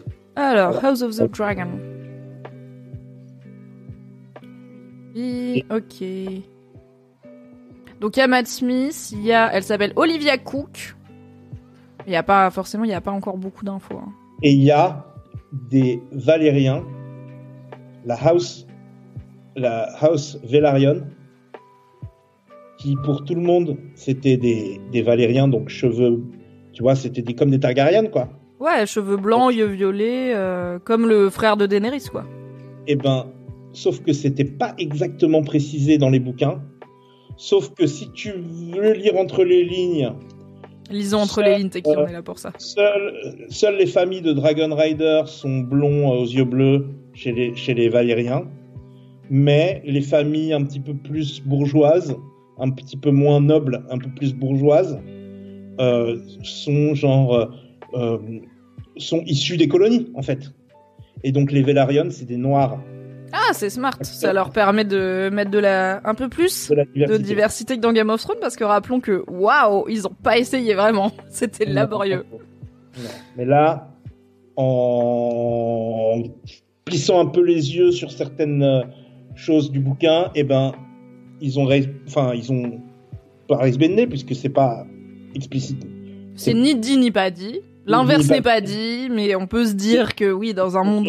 Et pour que il y ait un personnage qui est important, qui est le cum de de de euh, Rhaenyra, Corlys Velaryon est, est un noir. Franchement, je trouve que c'est bien joué et je pense que c'est même c'est même malin parce qu'il y a un truc de c'est compliqué à un certain moment de s'investir émotionnellement et de prendre au sérieux des persos qui ont l'air humains mais pas trop. Et typiquement le côté ils ont les yeux violets et les cheveux blancs et tout, ça fait un peu très fantasy, tu vois, ça fait un peu Warcraft genre. Ouais, ouais. En fait, j'ai pas envie de voir Naomi Watts qui galère. euh, alors c'est plus Naomi Watts, mais tu vois, j'ai pas envie de voir ouais, Matt Smith avec des lentilles violettes euh, pendant trois saisons, qui me fait des grands discours euh, sur la géopolitique et le sens de la vie, alors qu'il a des fucking lentilles violettes genre Japan Expo. Donc au final, je trouve que changer ça et dire on va, enfin pas changer ça parce qu'il y aura toujours du coup les Dragon Riders. Qui Moi, ont- je mate Star, je mate Star Trek, donc ça me gêne pas ce genre de. de, de Oui, c'est vrai. Peut-être c'est une Mais- question d'habitude au maquillage bizarre euh, et, Ouais. et aux lentilles Mais, colorées. mais, mais tu vois, euh, En, en l'occurrence, je pense que c'est effectivement bien vu. Et euh, du coup, euh, ce personnage, Corlys Velaryon, dis-toi qu'il est tellement cool qu'il a déjà un spin-off du spin-off. Cor alors, Corlys Velaryon, incroyable. Corlys Velaryon, accrochez-vous. Corlys Velaryon, aka The, The Sea Snake. Ouh, le serpent de mer. Je suis Il y a bien. un autre, euh, un autre euh, comment, spin-off en cours de développement qui est sur les aventures de Corlys Velaryon. Ok, j'ai sa page wiki, euh, Wiki of Ice and Fire, Corlys Velaryon, on est Al, donc j'ai toutes les infos.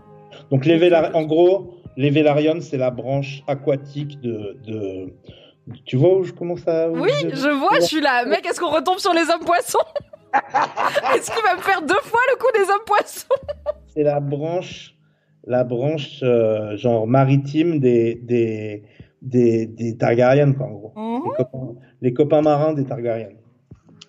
Et Mais est-ce qu'ils ont euh, des dragons marins ou est-ce qu'ils ont des dragons dragons? Non, ils ont pas de dragons, ils ont des bateaux. Ah ok, miskin. Non mais c'est bien, c'est bien, c'est bien les, les bateaux. Ils se marient avec des Targaryen de temps en temps, donc de temps en temps, ils ont des, ba- des, des ils enfantent des, des, des Targaryens, quoi, en gros. Tu vois? Ils se marient Mhm. avec des Targaryens. Enfin, tu vois ce que je veux dire? Ils enfantent des Dragon Riders. Oui oui, je vois, c'est genre leurs alliés euh, de choix quoi. Des fois, ils ont des, des dragons, mais surtout des, des bateaux. Et donc, euh, le, le, ce qu'on sait sur euh, Corlys Velaryon, c'est que euh, il a voyagé de ouf. Il a fait faire un bateau sur mesure euh, qu'il a amené euh, partout, de- partout aux quatre coins du monde. Et c'était un explorateur. C'était un explorateur de ouf. Le wiki dit qu'il a fait son premier voyage à 6 ans sur la mer et qu'il est devenu un capitaine à l'âge de seulement 16 ans, ce qui même dans le lore de Game of Thrones où les gens euh, sont adultes plus tôt, c'est quand même très jeune. À un moment, il construit son bateau et il fait neuf voyages. Wow. Et la série va s'appeler Neuf voyages. Donc, série d'anthologie, tu vois. Avec, de l'exploration, genre à chaque fois, de, de monde et tout. Ouais. Ok Je pense, j'espère. Ou 10 épisodes, une- un épisode d'intro, et après, boum, les 9 voyages. Putain, mais tu sais, moi, je, suis- moi, je suis vraiment, j'ai des goûts de luxe, j'étais là, bah, du coup, ils peuvent faire 9 saisons. Comme ça, il y a une saison par voyage, mais genre, qui fait 9 saisons? À part fucking Modern Family, plus personne fait 9 saisons, tu vois? Même Game of Thrones, ils ont pas fait 9 saisons, et moi, je suis là, Non, tranquille, tu vois, une saison par voyage. Pousse-toi, le une, chat. anthologie, une anthologie pépère. Détente. Et, euh, et, euh, et parmi les 9 voyages, quand tu lis, euh, quand tu, quand tu lis euh, Fire and Blood, je crois qu'ils ils en décrivent 4. Ok? Premier Oh, voyage, le mec il va directement euh, à euh, Yiti et Leng, qui sont euh, la- en gros la Chine et le Japon de Essos. C'est, mais aussi, probablement parmi les endroits les plus mystérieux. C'est pas juste, ouais, c'est genre Essos, mais avec des yeux bridés, c'est un quoi. endroit habitable. Oui, oui, il y a des gens, on le sait, mais c'est entouré de mystères. Ils habitent tous dans des palaces en or. euh, Il y a des milliards de légendes de malades mentales. Azor Ahai, ça vient de là-bas. Donc le pr- Prince of West Promise, ça vient de là-bas. Ils ont créé, il y a un wall. Ils ont créé un- une muraille de Chine euh, pour euh, repousser les démons, entre guillemets. Ouh. Repousser le Great Other. Hmm, mais qui est ce Great Euh, Other? Est-ce que c'est le même que dans Game of Thrones? Est-ce qu'à la fin c'est toujours des White Walkers? On ne sait pas. On va savoir. On va, on va- on va bien voir. Et, et au final, non, je pense pas que ce soit des White Walkers, parce que le White Walker, c'est vraiment une autre, un truc qui a été créé par les Mm. Titans of the Forest. En l'occurrence, il y a des Titans of, of the Forest dans les sauces, mais je pense pas que ce soit, ce soit ça. Mais bon, en gros, bref, voilà. Euh, donc il va là-bas, direct. Première, première, euh, premier voyage, il va là-bas. Il revient avec euh, plein d'or, plein de trucs. Il se refait toute sa flotte. il- il- voilà, genre Marco Polo. tu vois. Mhm. Et ensuite, deuxième épisode, il va où? Je te le donne en mille. À Asai. Yes. Donc on va voir Asai. Ok, Asai c'est... Ok, est-ce que tu peux, once again, peu réviser? Qu'est-ce qu'on sait sur Asai Qu'est-ce qu'on soupçonne sur Asai Pourquoi Asai c'est le kiff total Asai, c'est juste fait pour faire peur aux gens, pour faire peur aux enfants en fait. C'est genre le, là où est où là d'où vient Mélisandre, là d'où vient tous les d'où viennent tous les Shadowbinders, donc les les, les magiciens qui, qui, qui qui manipulent les ombres. Comme Mélisande quand elle a accouché de l'ombre euh, avec Davos pour aller buter euh, Renly. exactement. C'est une ville euh, de mystère, une ville de magie noire, une ville dont les murs sont, sont créés dans une pierre noire qui, a- qui absorbe la lumière.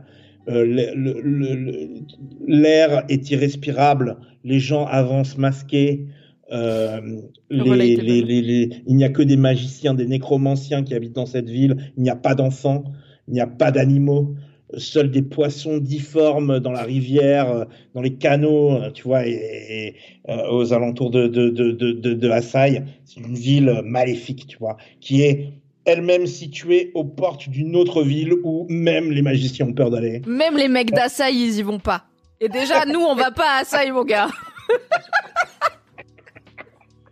C'est genre divers levels de Lovecrafterie, euh, tu vois, genre. euh, Et en même temps, à part Mélisandre, qui parle pas beaucoup dans les livres, euh, en tout cas, on n'est pas dans sa tête. On connaît personne qui en vient. Donc il y a aussi ce truc de à quel point c'est des légendes, comme tu dis, ça, ça c'est fait pour faire peur aux enfants. À quel point c'est pas juste les gens d'Assai qui sont là. Non mais lâchez-nous la bite, on va faire genre chez nous, c'est bizarre et dangereux.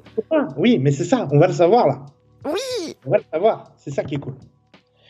Donc, euh, à quel point est-ce que euh, les maesters de, de Westeros, euh, blancs, pétés, ils écrivent pas c'est trop, c'est magnifique parce que juste c'est des gens qui sont pas comme eux, tu vois Je suis en train de regarder, est-ce qu'il y a pas moyen qu'on croise Mélisandre du coup, petite, parce que Mélisandre elle est très vieille, donc je regarde avec les dates. Absolument. Est-ce que ça colle? moyen, mais il y a Je vais voir. moyen. Donc le mec, moyen. il est mort en 132 euh, AC, donc les années de, de de Song of Ice and Fire et Mélisandre. Eh ben on sait pas du tout quand elle est née, voilà, parce qu'elle ne le dit jamais. Donc il y a moyen, mais peut-être juste en clin d'œil, mais il y a moyen. Ouais, probablement un easter egg, probablement que New Rockstars vont faire 12 vidéos sur le sujet. Mais, euh, mais euh, et je les regarderai toutes, bien entendu. Et j'en ferai 8 articles, mademoiselle. Puisque Que peut-on attendre de la présence de Mélisandre dans House of Dragon? Même si elle dit juste « Moi, c'est Mélisandre, salut !» et que c'est juste genre un clin d'œil, j'en ferai 8 articles. Obligé. Non, mais même pas, ça va être genre une meuf avec un, un pendentif avec un M dessus, tu vois. Et, euh, Un t-shirt Mélisandre. et, euh, Ok, et donc ça, c'est le- rousse, ça va être une rousse dans un, dans un coin. Et, euh, mais en tout cas, ce qui est sûr, c'est que, euh, c'est que ça va être charmé. Et ça, c'est que le deuxième voyage Sur 9 sur neuf. Le troisième voyage, alors là, c'est du biscuit. Vas-y, Castor. biscuit. C'est basé sur deux lignes dans A World of Ice. Genre un lieu, mais laisse tomber. C'est juste genre euh, du cadeau. C'est du cadeau, quoi. C'est genre George. Martin nous gâte, tu vois. Est-ce qu'il y a des... Je suis en train de me dire que c'était si enthousiaste, il doit y avoir des hommes poissons à un moment. Tu vois. Ah il n'a pas dit non. On va dans les Thousand Islands. Valerian va dans les Thousand Islands. Quand les gens font le marketing de The World of Ice and Fire, en général, ils mettent une espèce de photo de, de, de, de mec bleu, là, on dirait la planète, euh, la planète sauvage, là. Tu vois, euh, une, une photo de, de un mec ou une meuf euh, tout bleu, sans, sans cheveux, avec des, des, on dirait un vent, on dirait un Nosferatu. Tu vois un peu cette image qui, Non, je vois pas. Justement, j'ai googlé parce que je suis là. Quoi? Ça c'est les habitants des Thousand Islands. Ah Qui ne sont pas. Oui, non, j'allais dire qu'ils ne sont pas l'île où euh, il y a des papillons qui mangent des gens. Mais non, ça, c'est l'île de On va, certainement, on va certainement y aller puisqu'on sait que on connaît que la destination de 4 voyages sur 9. À mon Oui. avis, il va y avoir Papillon Island, c'est sûr. Mais en tout cas, ce qui est sûr, c'est qu'il y a The Thousand Islands. Ils passent dans les Thousand Islands pour aller s'arrêter dans une ville des sauces où, genre, ils ont leurs espèces de d'otraki locaux, sauf que c'est des coneheads. Ils ont des têtes en Hmm. forme de cône et ils sont sur des petits zèbres. Mais c'est génial des zèbres, attends. C'est vachement cool. Moi, j'aime. si- Franchement, s'il y a des caldrogo avec un zèbre. C'est les Jogosnai. J'ai mis dans le lien du chat euh, la page du wiki sur les Thousand Islands où il y a la fameuse image euh, euh, de la femme chauve aux cheveux verts qui a l'air très ouais semi-humaine, semi-alien quoi. Ouais, ils disent, ils passent vers, ils disent, euh, tous- tous les gens qui sont passés aux Thousand Islands, ils y sont pas arrêtés. Et donc les Thousand Islands, c'est genre, euh, c'est que des gens méga craintifs qui ne veulent aucun rapport avec euh, avec l'extérieur, qui veulent parler à personne, aucun étranger. Ils restent entre eux. Ils habitent sur cette île et ils font des offrandes. Ils font des Ah. offrandes à Tex, car j'ai le wiki sous les yeux et je viens de comprendre. Ils font des offrandes à qui Alors, d'après le wiki, ils font Ils des font des offrandes à euh, ce, qu'on- Tout le monde ce qui est décrit par des dieux à tête de poisson. Oui, des fish guys. Et donc, euh, ils font des offrandes aux dieux à tête de poisson, euh, les fish gods. Les fish gods. Merci Maëlia pour le sub. Je dis merci à Maëlia qui a sub. Merci beaucoup. Qu'est-ce que je voulais que je vous dise? Des fish gods. Des fish gods. Et le wiki précise qu'ils aiment tellement pas euh, traîner avec d'autres gens que les femmes se liment les dents en pointe et que euh, alors je comprends pas bien la comparaison entre ces deux activités. Les femmes se liment les dents en pointe et les hommes entaillent le prépuce de leur pénis. Et je suis là mais c'est-à-dire ça fait pas fuir les gens ça en fait. Euh, Les dents en pointe oui. Le prépuce chelou, euh, je ne sais pas si ça fait vraiment fuir les voyageurs mais une relation de cause à effet, mais c'est juste les pratiques. euh, j'aurais j'aurais déduit une relation de cause à effet personnellement. Ah mais attends, ils les, disent pratiques, les pratiques extrêmes de, de- des habitants de cette île. Et ils habitent sur l'île, hein. mais mais ils vont pas dans l'eau.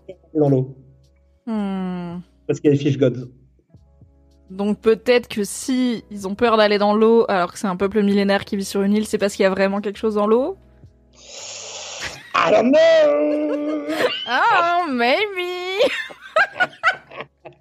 Franchement, poisson cette histoire. trouvez dans votre vie quelqu'un qui vous aime comme Tequila Tex aime les êtres aquatiques potentiels dans Song of Ice and Fire. mettre cette phrase sur un t-shirt. Oui. Et euh, donc, donc, euh, donc voilà. Donc, donc ça c'est la quatrième truc. Et je, non, ça c'est la troisième. Et je crois que ensuite il parle de la dernière, du dernier voyage qui est à, à Quarth.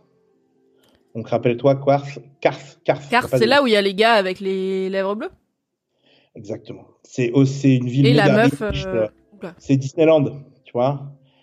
Tout le monde est méga riche. euh, oui, il y a des, soirées. C'est là où elle a enfermé le gars dans le coffre. La meuf avec euh, Oui, la meuf avec le casque là.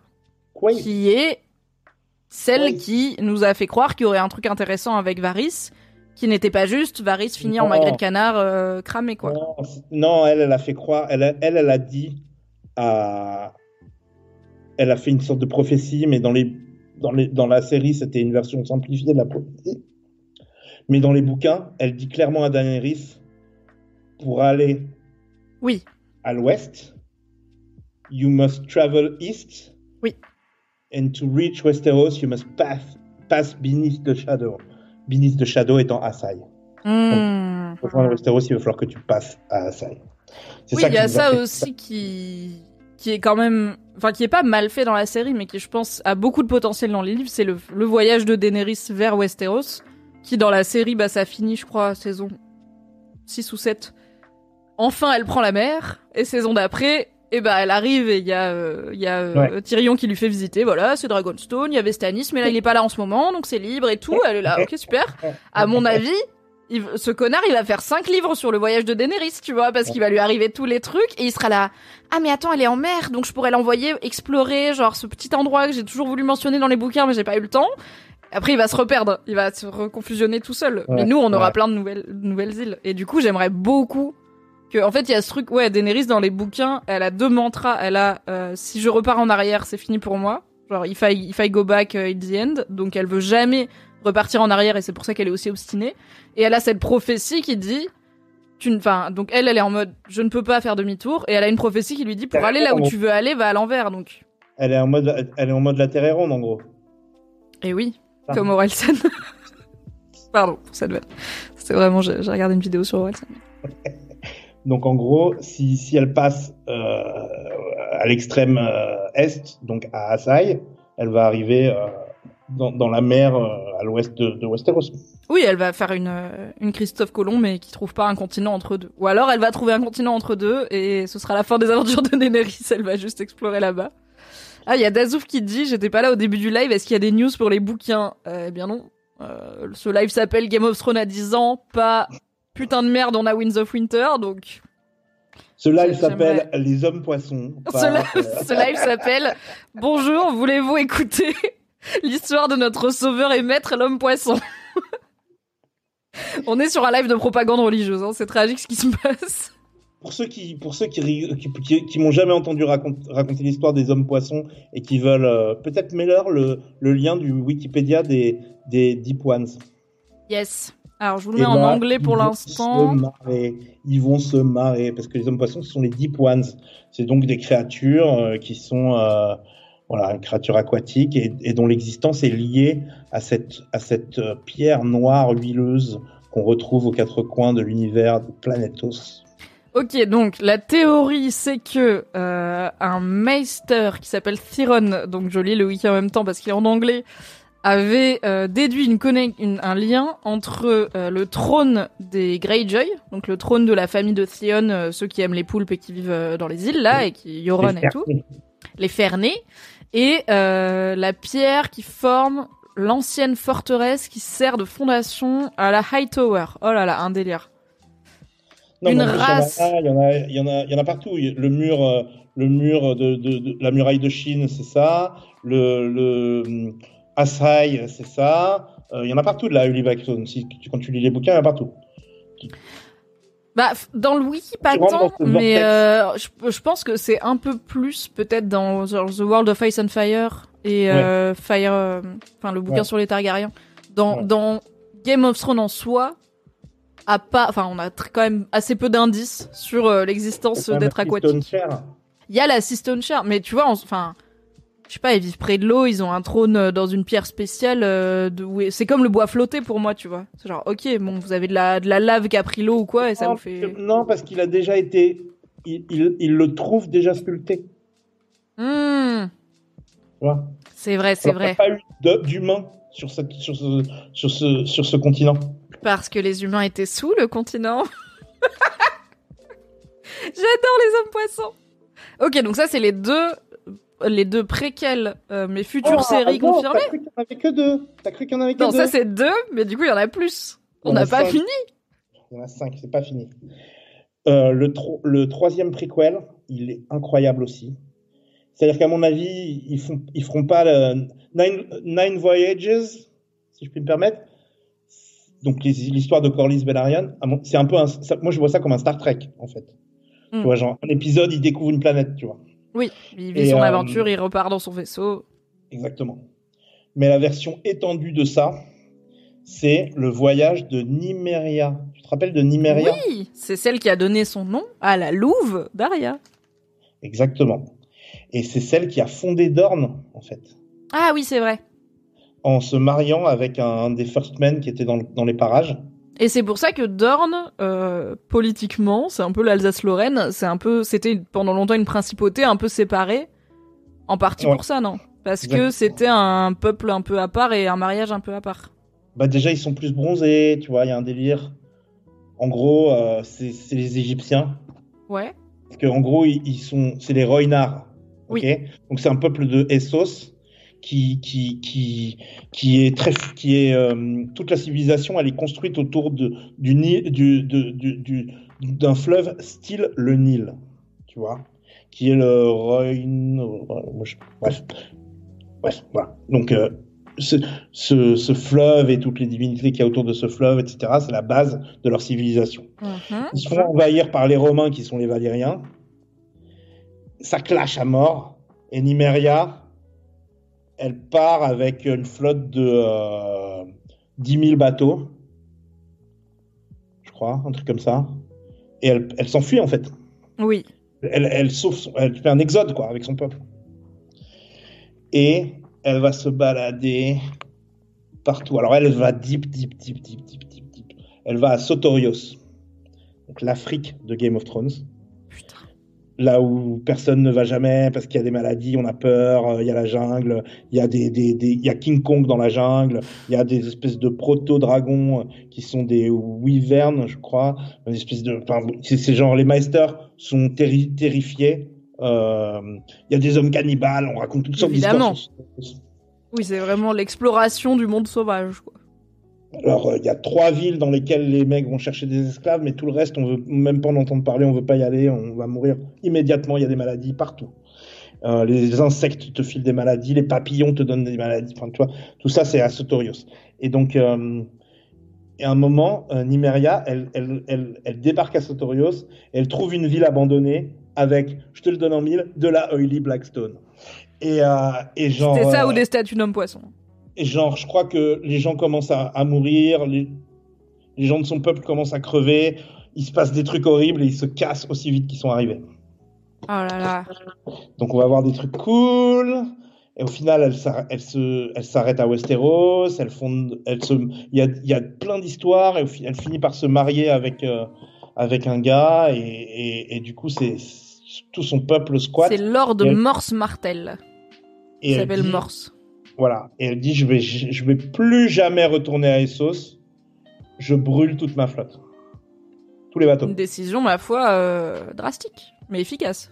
Voilà, on a trouvé notre maison. C'est, euh, c'est Dorne. Mais c'était avant que Dorne soit la Dorne qu'on lise, qu'on voit, euh, pardon, dans la série, puisque c'était, en fait, c'est elle qui a, qui a fondé euh, ouais. la puissance de Dorne telle qu'elle était dans le wiki. Ils disent euh, quand elle est arrivée, euh, Dorne était une terre pauvre avec euh, quelques euh, seigneurs et quelques rois nuls qui se bagarraient, mais bon, il n'y avait pas du tout de Bah, un, de, un de désert, prestance, c'est de puissance. tout Sec. Mm. Tout sec. Sauf que eux, ils ont un peu le, le- le knowledge de, de travailler euh, avec les, les rivières, le Nil, tout, tout, tout le bordel. Je pense que eux, ils ont réussi à rendre le truc fertile et ils en ont fait un peu à la Provence. Ah, la Provence, voilà.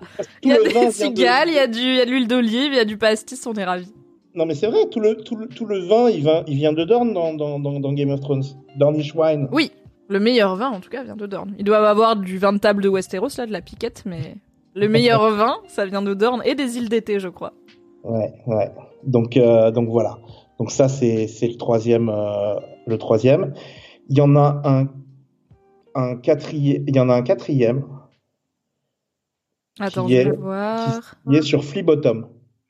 Ah, ça c'est cool. Bah ça, du coup, c'est un peu plus connu par euh, le grand public puisque c'est le quartier pauvre de King's Landing, où euh, Ouais. d'où notamment euh, Gendry est originaire et où bah c'est ouais, c'est les bas fonds de King's Landing, mais c'est Et, et comment il s'appelle Davos, Da- Davos Seaworth. Davos, tout à fait. Ouais, il est originaire de là-bas aussi. Donc là, ça va être des, des intrigues avec, voilà, ça va être un peu espionnage, les les Little Birds, euh, tu vois. Je sais pas Ouais, si- ça peut être cool. Après, là, il de- là, il y a en ce moment sur Netflix, mais j'ai pas encore regardé euh, Les Irréguliers de Baker Street, qui est une série sur les justement les orphelins des rues que Sherlock Holmes utilisait euh, dans les dans les livres comme euh, informateur et espion. C'est la même, clairement, c'est la même idée, Euh, parce que dans les dans les bouquins et dans la série Game of Thrones, il y a des gens qui utilisent les enfants, notamment Varys, et plus Ouais. tard, comment il s'appelle? Taré qui bosse avec Cersei Ouais. et la montagne Ouais. là. On voit qui vous voyez qui celui qui fait que la montagne devient un zombie. On- Malaise 4000. Euh, il utilise aussi les enfants, mais on, on comprend que c'est un peu plus de la menace qu'un échange de bons procédés. Donc il y a moyen, mais après ça va, dé- enfin il y a moyen de faire des trucs rigolos avec tout ce quartier pauvre, hyper labyrinthique, un peu favela, euh, un peu euh, où en même temps il doit se passer plein d'intrigues qu'on ignore beaucoup, et en même temps il y a un truc que Game of Thrones n'a pas vraiment exploité puisqu'ils ont décidé de faire péter cette storyline littéralement avant de devoir s'en occuper vraiment, qui est la storyline du Grand Septon.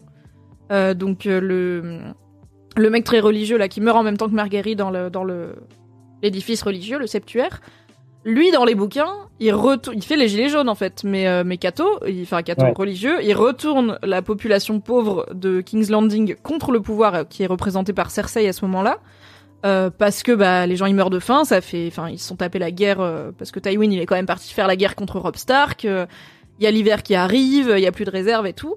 Donc il y a tout un truc dans le bouquin qui est pas encore abouti, qui est pas encore résolu, de révolte de la population. Donc je me dis que s'ils font un spin, je sais pas quand il va se passer le préquel, euh, Ouais. enfin en tout cas le spin-off. Mais si jamais, alors je pense pas que ça va se passer en même temps parce que on sait comment ça finit, donc c'est pas passionnant. C'est on sait que Ah oui, puis ils pourront pas recycler les acteurs, c'est dommage. oui, oui, et puis bon, on sait que Daenerys, elle va bombarder la série, la, la, la ville, donc c'est un peu triste si on s'attache aux gens et on est là. Désolé pour ce qui va vous arriver, mais c'est pas de votre faute, hein, mais il y a une go qui va venir de l'autre bout du monde et qui va lancer un dragon sur vous, c'est sorry. Ouais.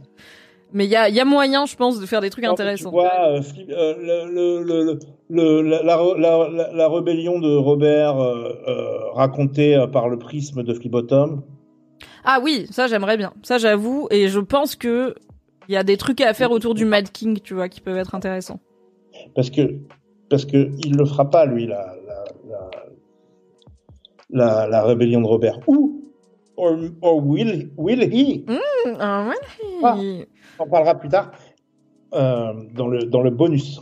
Mais, euh, mais, mais- Ok, vous êtes obligé de sub à la chaîne pour avoir accès au bonus qui sera Voilà. juste après cet épisode. Ce n'est pas vrai. Vous n'êtes pas obligé. Ça Ouais. fait plaisir, mais vous n'êtes pas obligé. euh, Qu'est-ce que je disais euh, Que ça, c'est les, du coup, ça c'est les quatre préquels. ouais, il y a les Spin-off confirmé. Non, non, un cinquième. Il y en a un cinquième, c'est Duncan Egg. Ah bah oui. Mais attends, ah mais je croyais que celui-là, il avait, c'était, je Il croyais que c'était une rumeur. Il voulait pas. Et ben là, finalement, Duncan Egg est en développement. Ok, alors, parce que je l'ai lu qu'une fois, peux-tu refaire un point Duncan Egg aux gens euh, du chat et de ce beau stream? Ben, Duncan Egg, c'est euh, Sir Duncan the Great. ça? Mhm. En tout cas, à la fin de sa vie. Au début, euh, c'était juste Ouais. Duncan. Donc c'est un, un, un chevalier, euh, un chevalier euh, euh, indépendant, non? Alors, c'est Duncan the Tall. Oui, c'est ça. Il était. euh, Ah bah, il a grandi à Flibottom. Il est devenu écuyer de Ouais. Harlan de Penitry. Et, euh, et ensuite, ouais, Hedge Knife, je Hedge Knight, je pense que Ouais. c'est un truc genre, euh, oui, chevalier errant, c'est ça Ouais, exactement. Et son pote Egg. Sauf que Egg, c'est qui? C'est Aegon Targaryen, qui est genre membre de la famille royale qui va devenir par la suite roi, et qui est le frère de Maester Aemon, Le pote de Jon Snow, le vieux Targaryen du, du, Vieux qui est- du qui au mur, qui finit par décéder mais qui a vécu une belle vie, et qui dit à Jon Snow que lui aurait pu devenir roi, Ouais, et qu'il est rentré euh, dans la garde de nuit et que du coup il pourra jamais être roi il a jamais il est jamais il est jamais Ouais. devenu roi donc il dit bah en fait moi je suis un Targaryen de la famille Targaryen la seule l'unique pas par alliance ni rien t'inquiète je Ouais. devais être roi et en fait euh, maintenant je suis à la garde de nuit et ça me va bien mais du coup celui qui est devenu roi c'est Egg. Egg Et donc c'est le petit Egg, il est, il est là, il, il s'appelle Egg parce qu'il a, il a pas de cheveux et, et, euh, il est tout mignon et il se balade. euh, c'est un peu, le ton est un peu plus léger. Oui, c'est un peu genre pour faire la comparaison la plus évidente, si Game of Thrones c'est le Seigneur des Anneaux, Duck and Egg c'est le Hobbit, c'est plus léger, c'est un peu un il y a moyen que ce soit un peu un buddy movie dans le sens où Dunk et Egg sont enfin se, se croisent, se retrouvent, deviennent amis et vivent des aventures ensemble et du coup, il y a toute une vie d'aventure à raconter qui peut être très sympa. Le bouquin est beaucoup plus accessible que euh, le Trône de Fer puisque c'est c'est une longue nouvelle, on va dire, donc euh, ça se lit très bien. En même temps, c'est juste avant, c'est vraiment quelques décennies avant Game of Thrones puisque c'est le roi d'avant, je crois, le Mad King. Donc il y a aussi un côté un peu rigolo de ah bah on va à Winterfell, ah bah on croise le père de Ned Stark, enfin je, je dis des noms au pif mais on croise les parents des gens qu'on connaît en gros.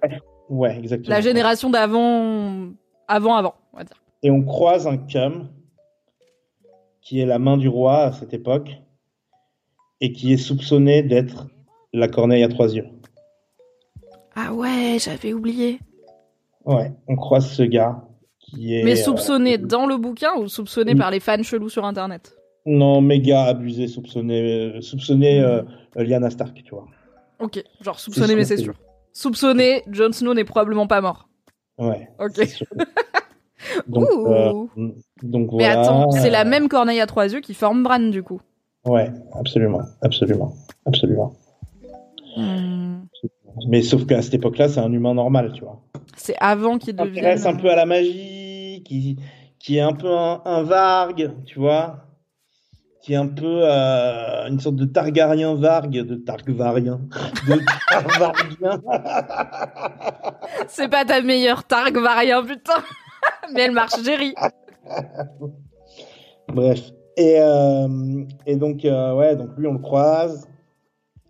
C'est bien, j'ai lu, moi, les... ça, j'ai lu. hein. Oui, au final, en fait, à nous deux, on a lu tous les livres existants sur euh, Song of Ice and Fire, parce que moi j'ai lu les cinq de la saga plus Duncan Egg, Plus du coup, Mhm. merci beaucoup à euh, mon mec qui me l'a amené. Le feu ne tue pas un dragon. C'est ça le bouquin dont je parlais tout à l'heure sur les coulisses de la série. En vrai, il est vachement bien. Euh, c'est chez Pygmalion. Il est vachement cool. Pas Ice and Fire, ça t'intéresse pas Euh, si, mais tu sais, j'ai ce truc où j'arrive pas à lire en anglais, et du coup, j'attendais qu'il sorte en français, et après, j'ai traîné, et après, il y avait la série, et j'ai un peu ce truc où je pense que d'ici un an, je vais me reprendre Hmm. sérieusement tous les livres, et les relire, parce que ça commence à faire longtemps, et qu'en plus, maintenant, j'ai un peu oublié plein de trucs du, tu vois, j'en suis au stade où la série a remplacé le livre dans ma tête, et donc je vais redécouvrir plein de trucs du livre où je vais dire, ah oui, c'est bien. Il y en avait dans le chat qui parlait de Lady Stoneheart, qui se Ouais. souvient quand même. ça Ouais. fait longtemps, mais et ça pour le coup, ils ont très vite décidé dans la série qu'ils allaient pas le faire. Genre ils ils l'ont même pas sous-entendu ni rien. Ils étaient là. C'est ça donne, ça donne plus d'impact à la mort de- à la résurrection de John. Oui, clairement. Et puis, euh, enfin, je pense que même dans le bouquin, c'est vraiment pas encore clair du tout ce à quoi elle va servir. Donc, si oui, si tu, si tu sous-entends qu'on peut euh, reprendre vie et que la mort euh, ressuscitée, et que la mort n'est pas définitive, saison 2, ça casse trop de trucs. euh, saison 2 ou 3, ça casse trop la suite. Mais euh, du coup, Lady Stoneheart, on ne sait pas. Qu'est-ce que je voulais dire? Oui, j'étais en train de dire, j'étais en train de parler du bouquin. Attends, j'ai perdu le fil. C'est pas très Tu es en train de dire que tu, tu qu'on- Ah oui, si, tu me demandais euh, pourquoi j'ai pas lu euh, World of Ice and Fire. Je pense que je vais me refaire tout. Euh, Peut-être me refaire Dunk aussi. Et bah, pour le coup, lire World of Ice and Fire et Fire, Can, Fire and Blood. Fire and Blood, que j'ai pas lu non plus. Ouais. Parce qu'à chaque fois qu'ils sont annoncés, moi je suis là, bah, je vais attendre la version française. Et après, j'oublie. Et je fais ma vie. Et en même temps, c'est des beaux livres aussi. Donc moi, j'ai en fait, j'ai lu quasiment tous écrit les... un livre. Hein? Et en même temps, t'as écrit un livre entre temps. Oui, c'est vrai, j'ai écrit un livre. T'as fait, t'as fait ce que, ce que George R. R. Martin n'a pas été capable de faire. Ah, il l'a fait beaucoup plus de fois que moi, cela dit. Et bon, euh, sans vouloir tracher mon premier livre que vous pouvez retrouver sur mon Instagram MimiHGL, euh, je bon, c'est pas le même niveau non plus de de- d'ambition en termes de storytelling, tu vois. C'est pas, j'ai pas 48 personnages. Donc, Ça t'as va. Valentin, les, les hommes poissons. Mhm. Mes ex aussi, très important comme personnage. C'est un peu les méchants du livre finalement.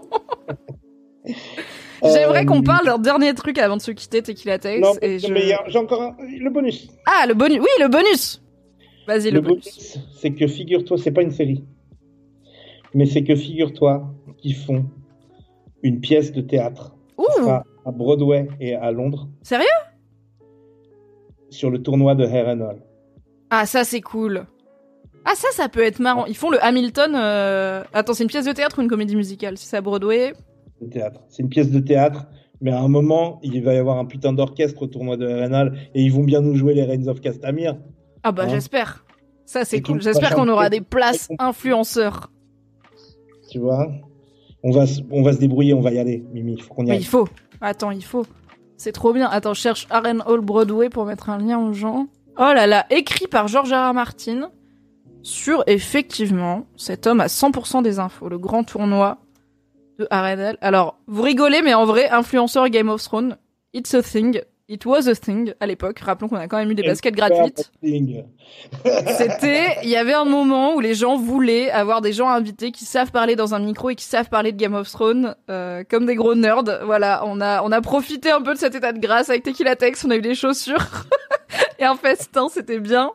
Mais du coup, euh, il faut qu'on garde, qu'on reste influenceur Game of Thrones pour euh, tous les tous les préquels afin d'être invité à Broadway. Attends, je regarde vite fait si. Oh là là. ils l'ont à Londres aussi, ils le font à Londres aussi, tu sais, là où ils font, là où ils faisaient euh, Harry Potter, machin. Yes. Eh ben 2023. C'est pas mal. Bah, C'est pas si loin. je. Moi, je suis chaud. Ça devrait Moi, être trop bien. Ouais.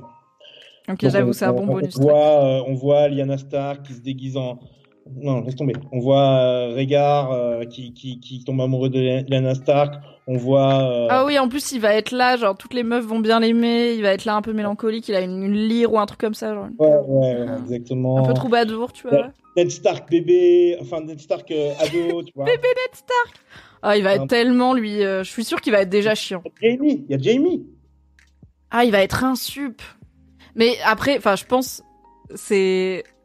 Ça va quand même être bizarre de voir d'autres acteurs les faire, tu vois. Même si c'est Broadway, donc ça va, c'est des comédiens. Enfin, c'est normal que ce soit différent.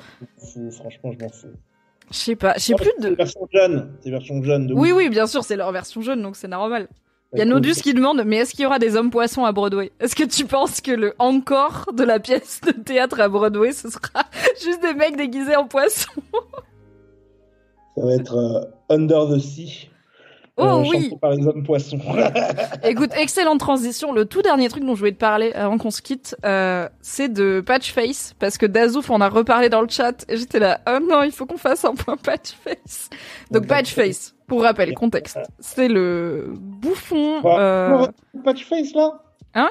Je suis chaud, je suis toujours chaud pour parler de Patchface. Mais oui, on a le temps, vas-y, on parle de Patchface. C'est ça le but, on en parle un peu. Je fais juste un peu de contexte et après je te lance. Donc Patchface, c'est le bouffon de Shireen, la fille de Stanis Baratheon. C'est un, un bouffon qu'ils lui ont ramené de loin, une info que je n'ai plus, euh, pendant, enfin que des hommes de Stanis il- ont ramené. En fait, En gros, euh, euh, Stan- euh, en gros, le père de Stannis et Robert Baratheon, ils se barrent euh, sur les ordres du roi euh, pour aller pour aller chercher des, des Targaryen euh, sur euh, ou pour aller chercher un Targaryen à marier euh, sur chez, à Essos Mhm. et ils sont incapables de le trouver, mais ils disent on n'a pas trouvé de Targaryen. Ils envoient un, ils envoient un, un, un corbeau pour dire on n'a pas trouvé de Targaryen, mais on a trouvé un mec super intelligent, hyper drôle, hyper bavard. Ah oui, c'est ça. C'est que c'est genre qui- le meilleur comique. Le comique le plus smart, le plus sharp, il connaît tout, il a la culture G incroyable et tout. Il est, il est clever, tu vois. Mm. Et il a de, de la répartie, tu vois.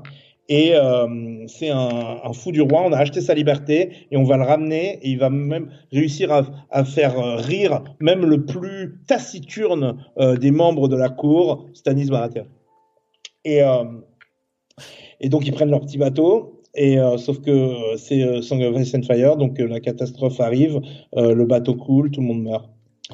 Et euh, Tout le monde ou 9 presque. jours après, genre, ou 16 jours après, Trop longtemps. Clairement, beaucoup trop de jours après pour que ce soit normal ce qui se passe. Quoi. ouais, que ce soit normal, le corps de ce fou du roi euh, échoue sur la plage de Dragonstone.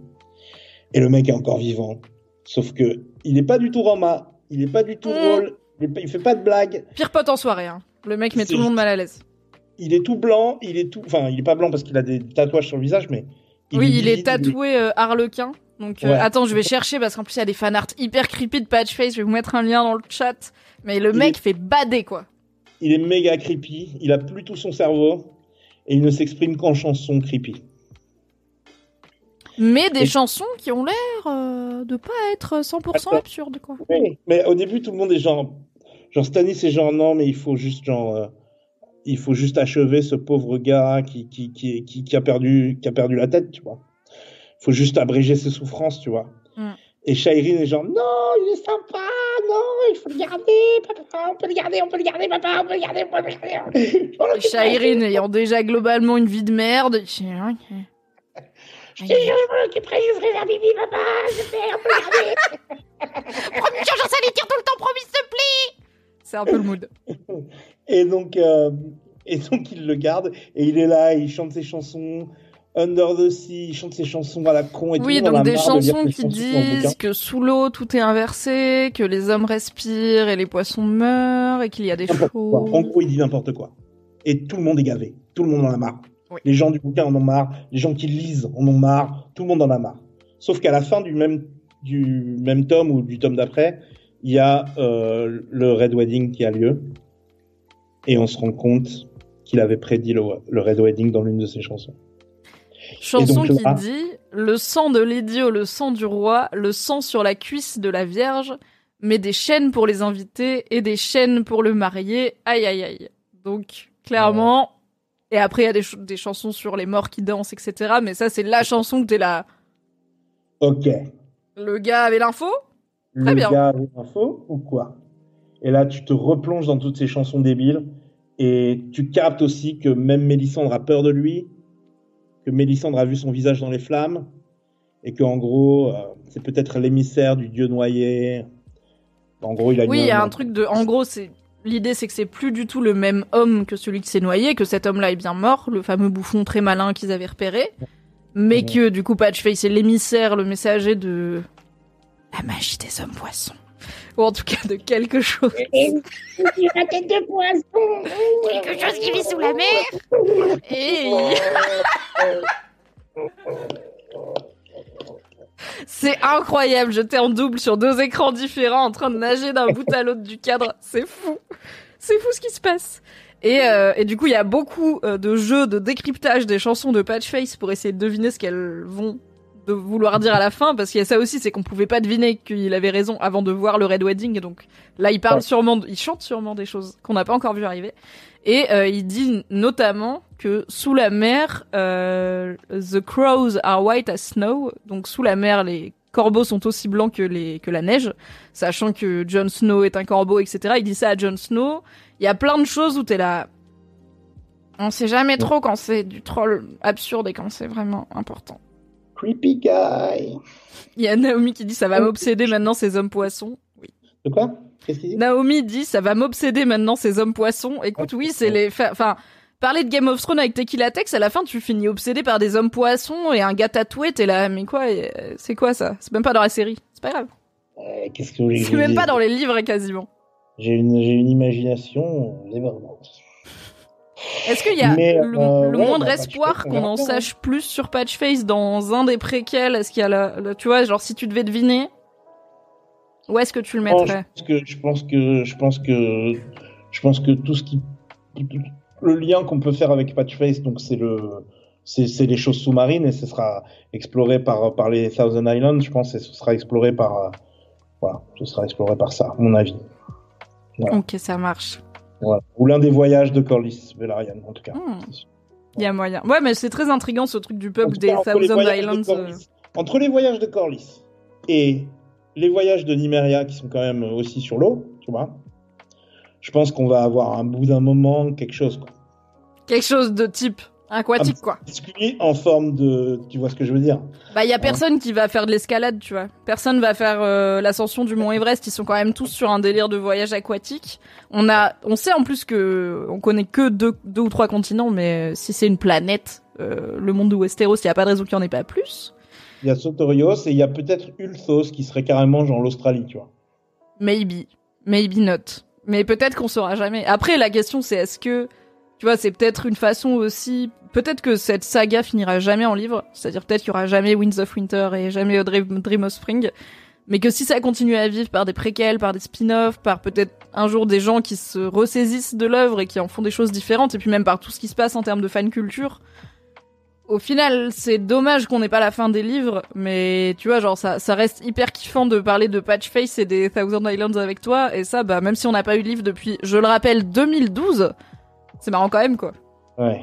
Profitons-en, profitons-en Profite. d'être encore enthousiasmé par ce genre de truc. Profitons-en parce que parce que voilà, c'est c'est kiffant. J'espère qu'on fera un podcast sur les spin-offs, sur tous les spin-offs. Ouais. On en fera ou deux, c'est sûr, non? Mais On oui. fera. Bah, Ouais. c'est sûr qu'on en fera, on en fera autant que toi tu veux. Moi, je vais, je vais Oui. repartir en full nerd, hein. Uniquement euh, si euh, tout le monde qui est dans ce chat, toute la, la, la terre se mobilise pour, euh, pour, pour, pour le hashtag release the poisson cut. Tu vois Attention, je le mets dans le chat. Préparez-vous à copier-coller. Merde, je sais pas faire un putain, je sais pas Non, faire un hashtag sur the- Windows. Qu'est-ce qu'est- qu'est-ce que ce serait le chat? Release de, de Release Cut Bah, un peu release de Techie Cut, hein, parce que c'est vraiment ta vision de Game of Thrones final, de Game of Thrones finalement qui est quand même assez personnelle. Hein. Et en parlant de Game of Thrones, ça marche ton histoire là? C'est quoi? C'est ah, bah jeux de oui. rôle C'est c'est- ça a Alors c'est du c'est du jeu de rôle. Ça n'a rien à voir avec Westeros. Hein. C'est juste la la ref dans le titre. Euh, c'est du jeu de rôle qu'on fait sur Mademoiselle un mercredi par mois sur Twitch. Le prochain est le 12 mai avec euh, trois collègues et euh, Fibre Tigre en maître du jeu. Et en fait c'est une émission qui existait déjà à la base chez Webedia sur le stream. Maintenant, elle est à la fois chez Mister MV. Donc, il y a une nouvelle saison chez Mister MV avec Mister MV qui rejoint les joueurs des anciennes saisons.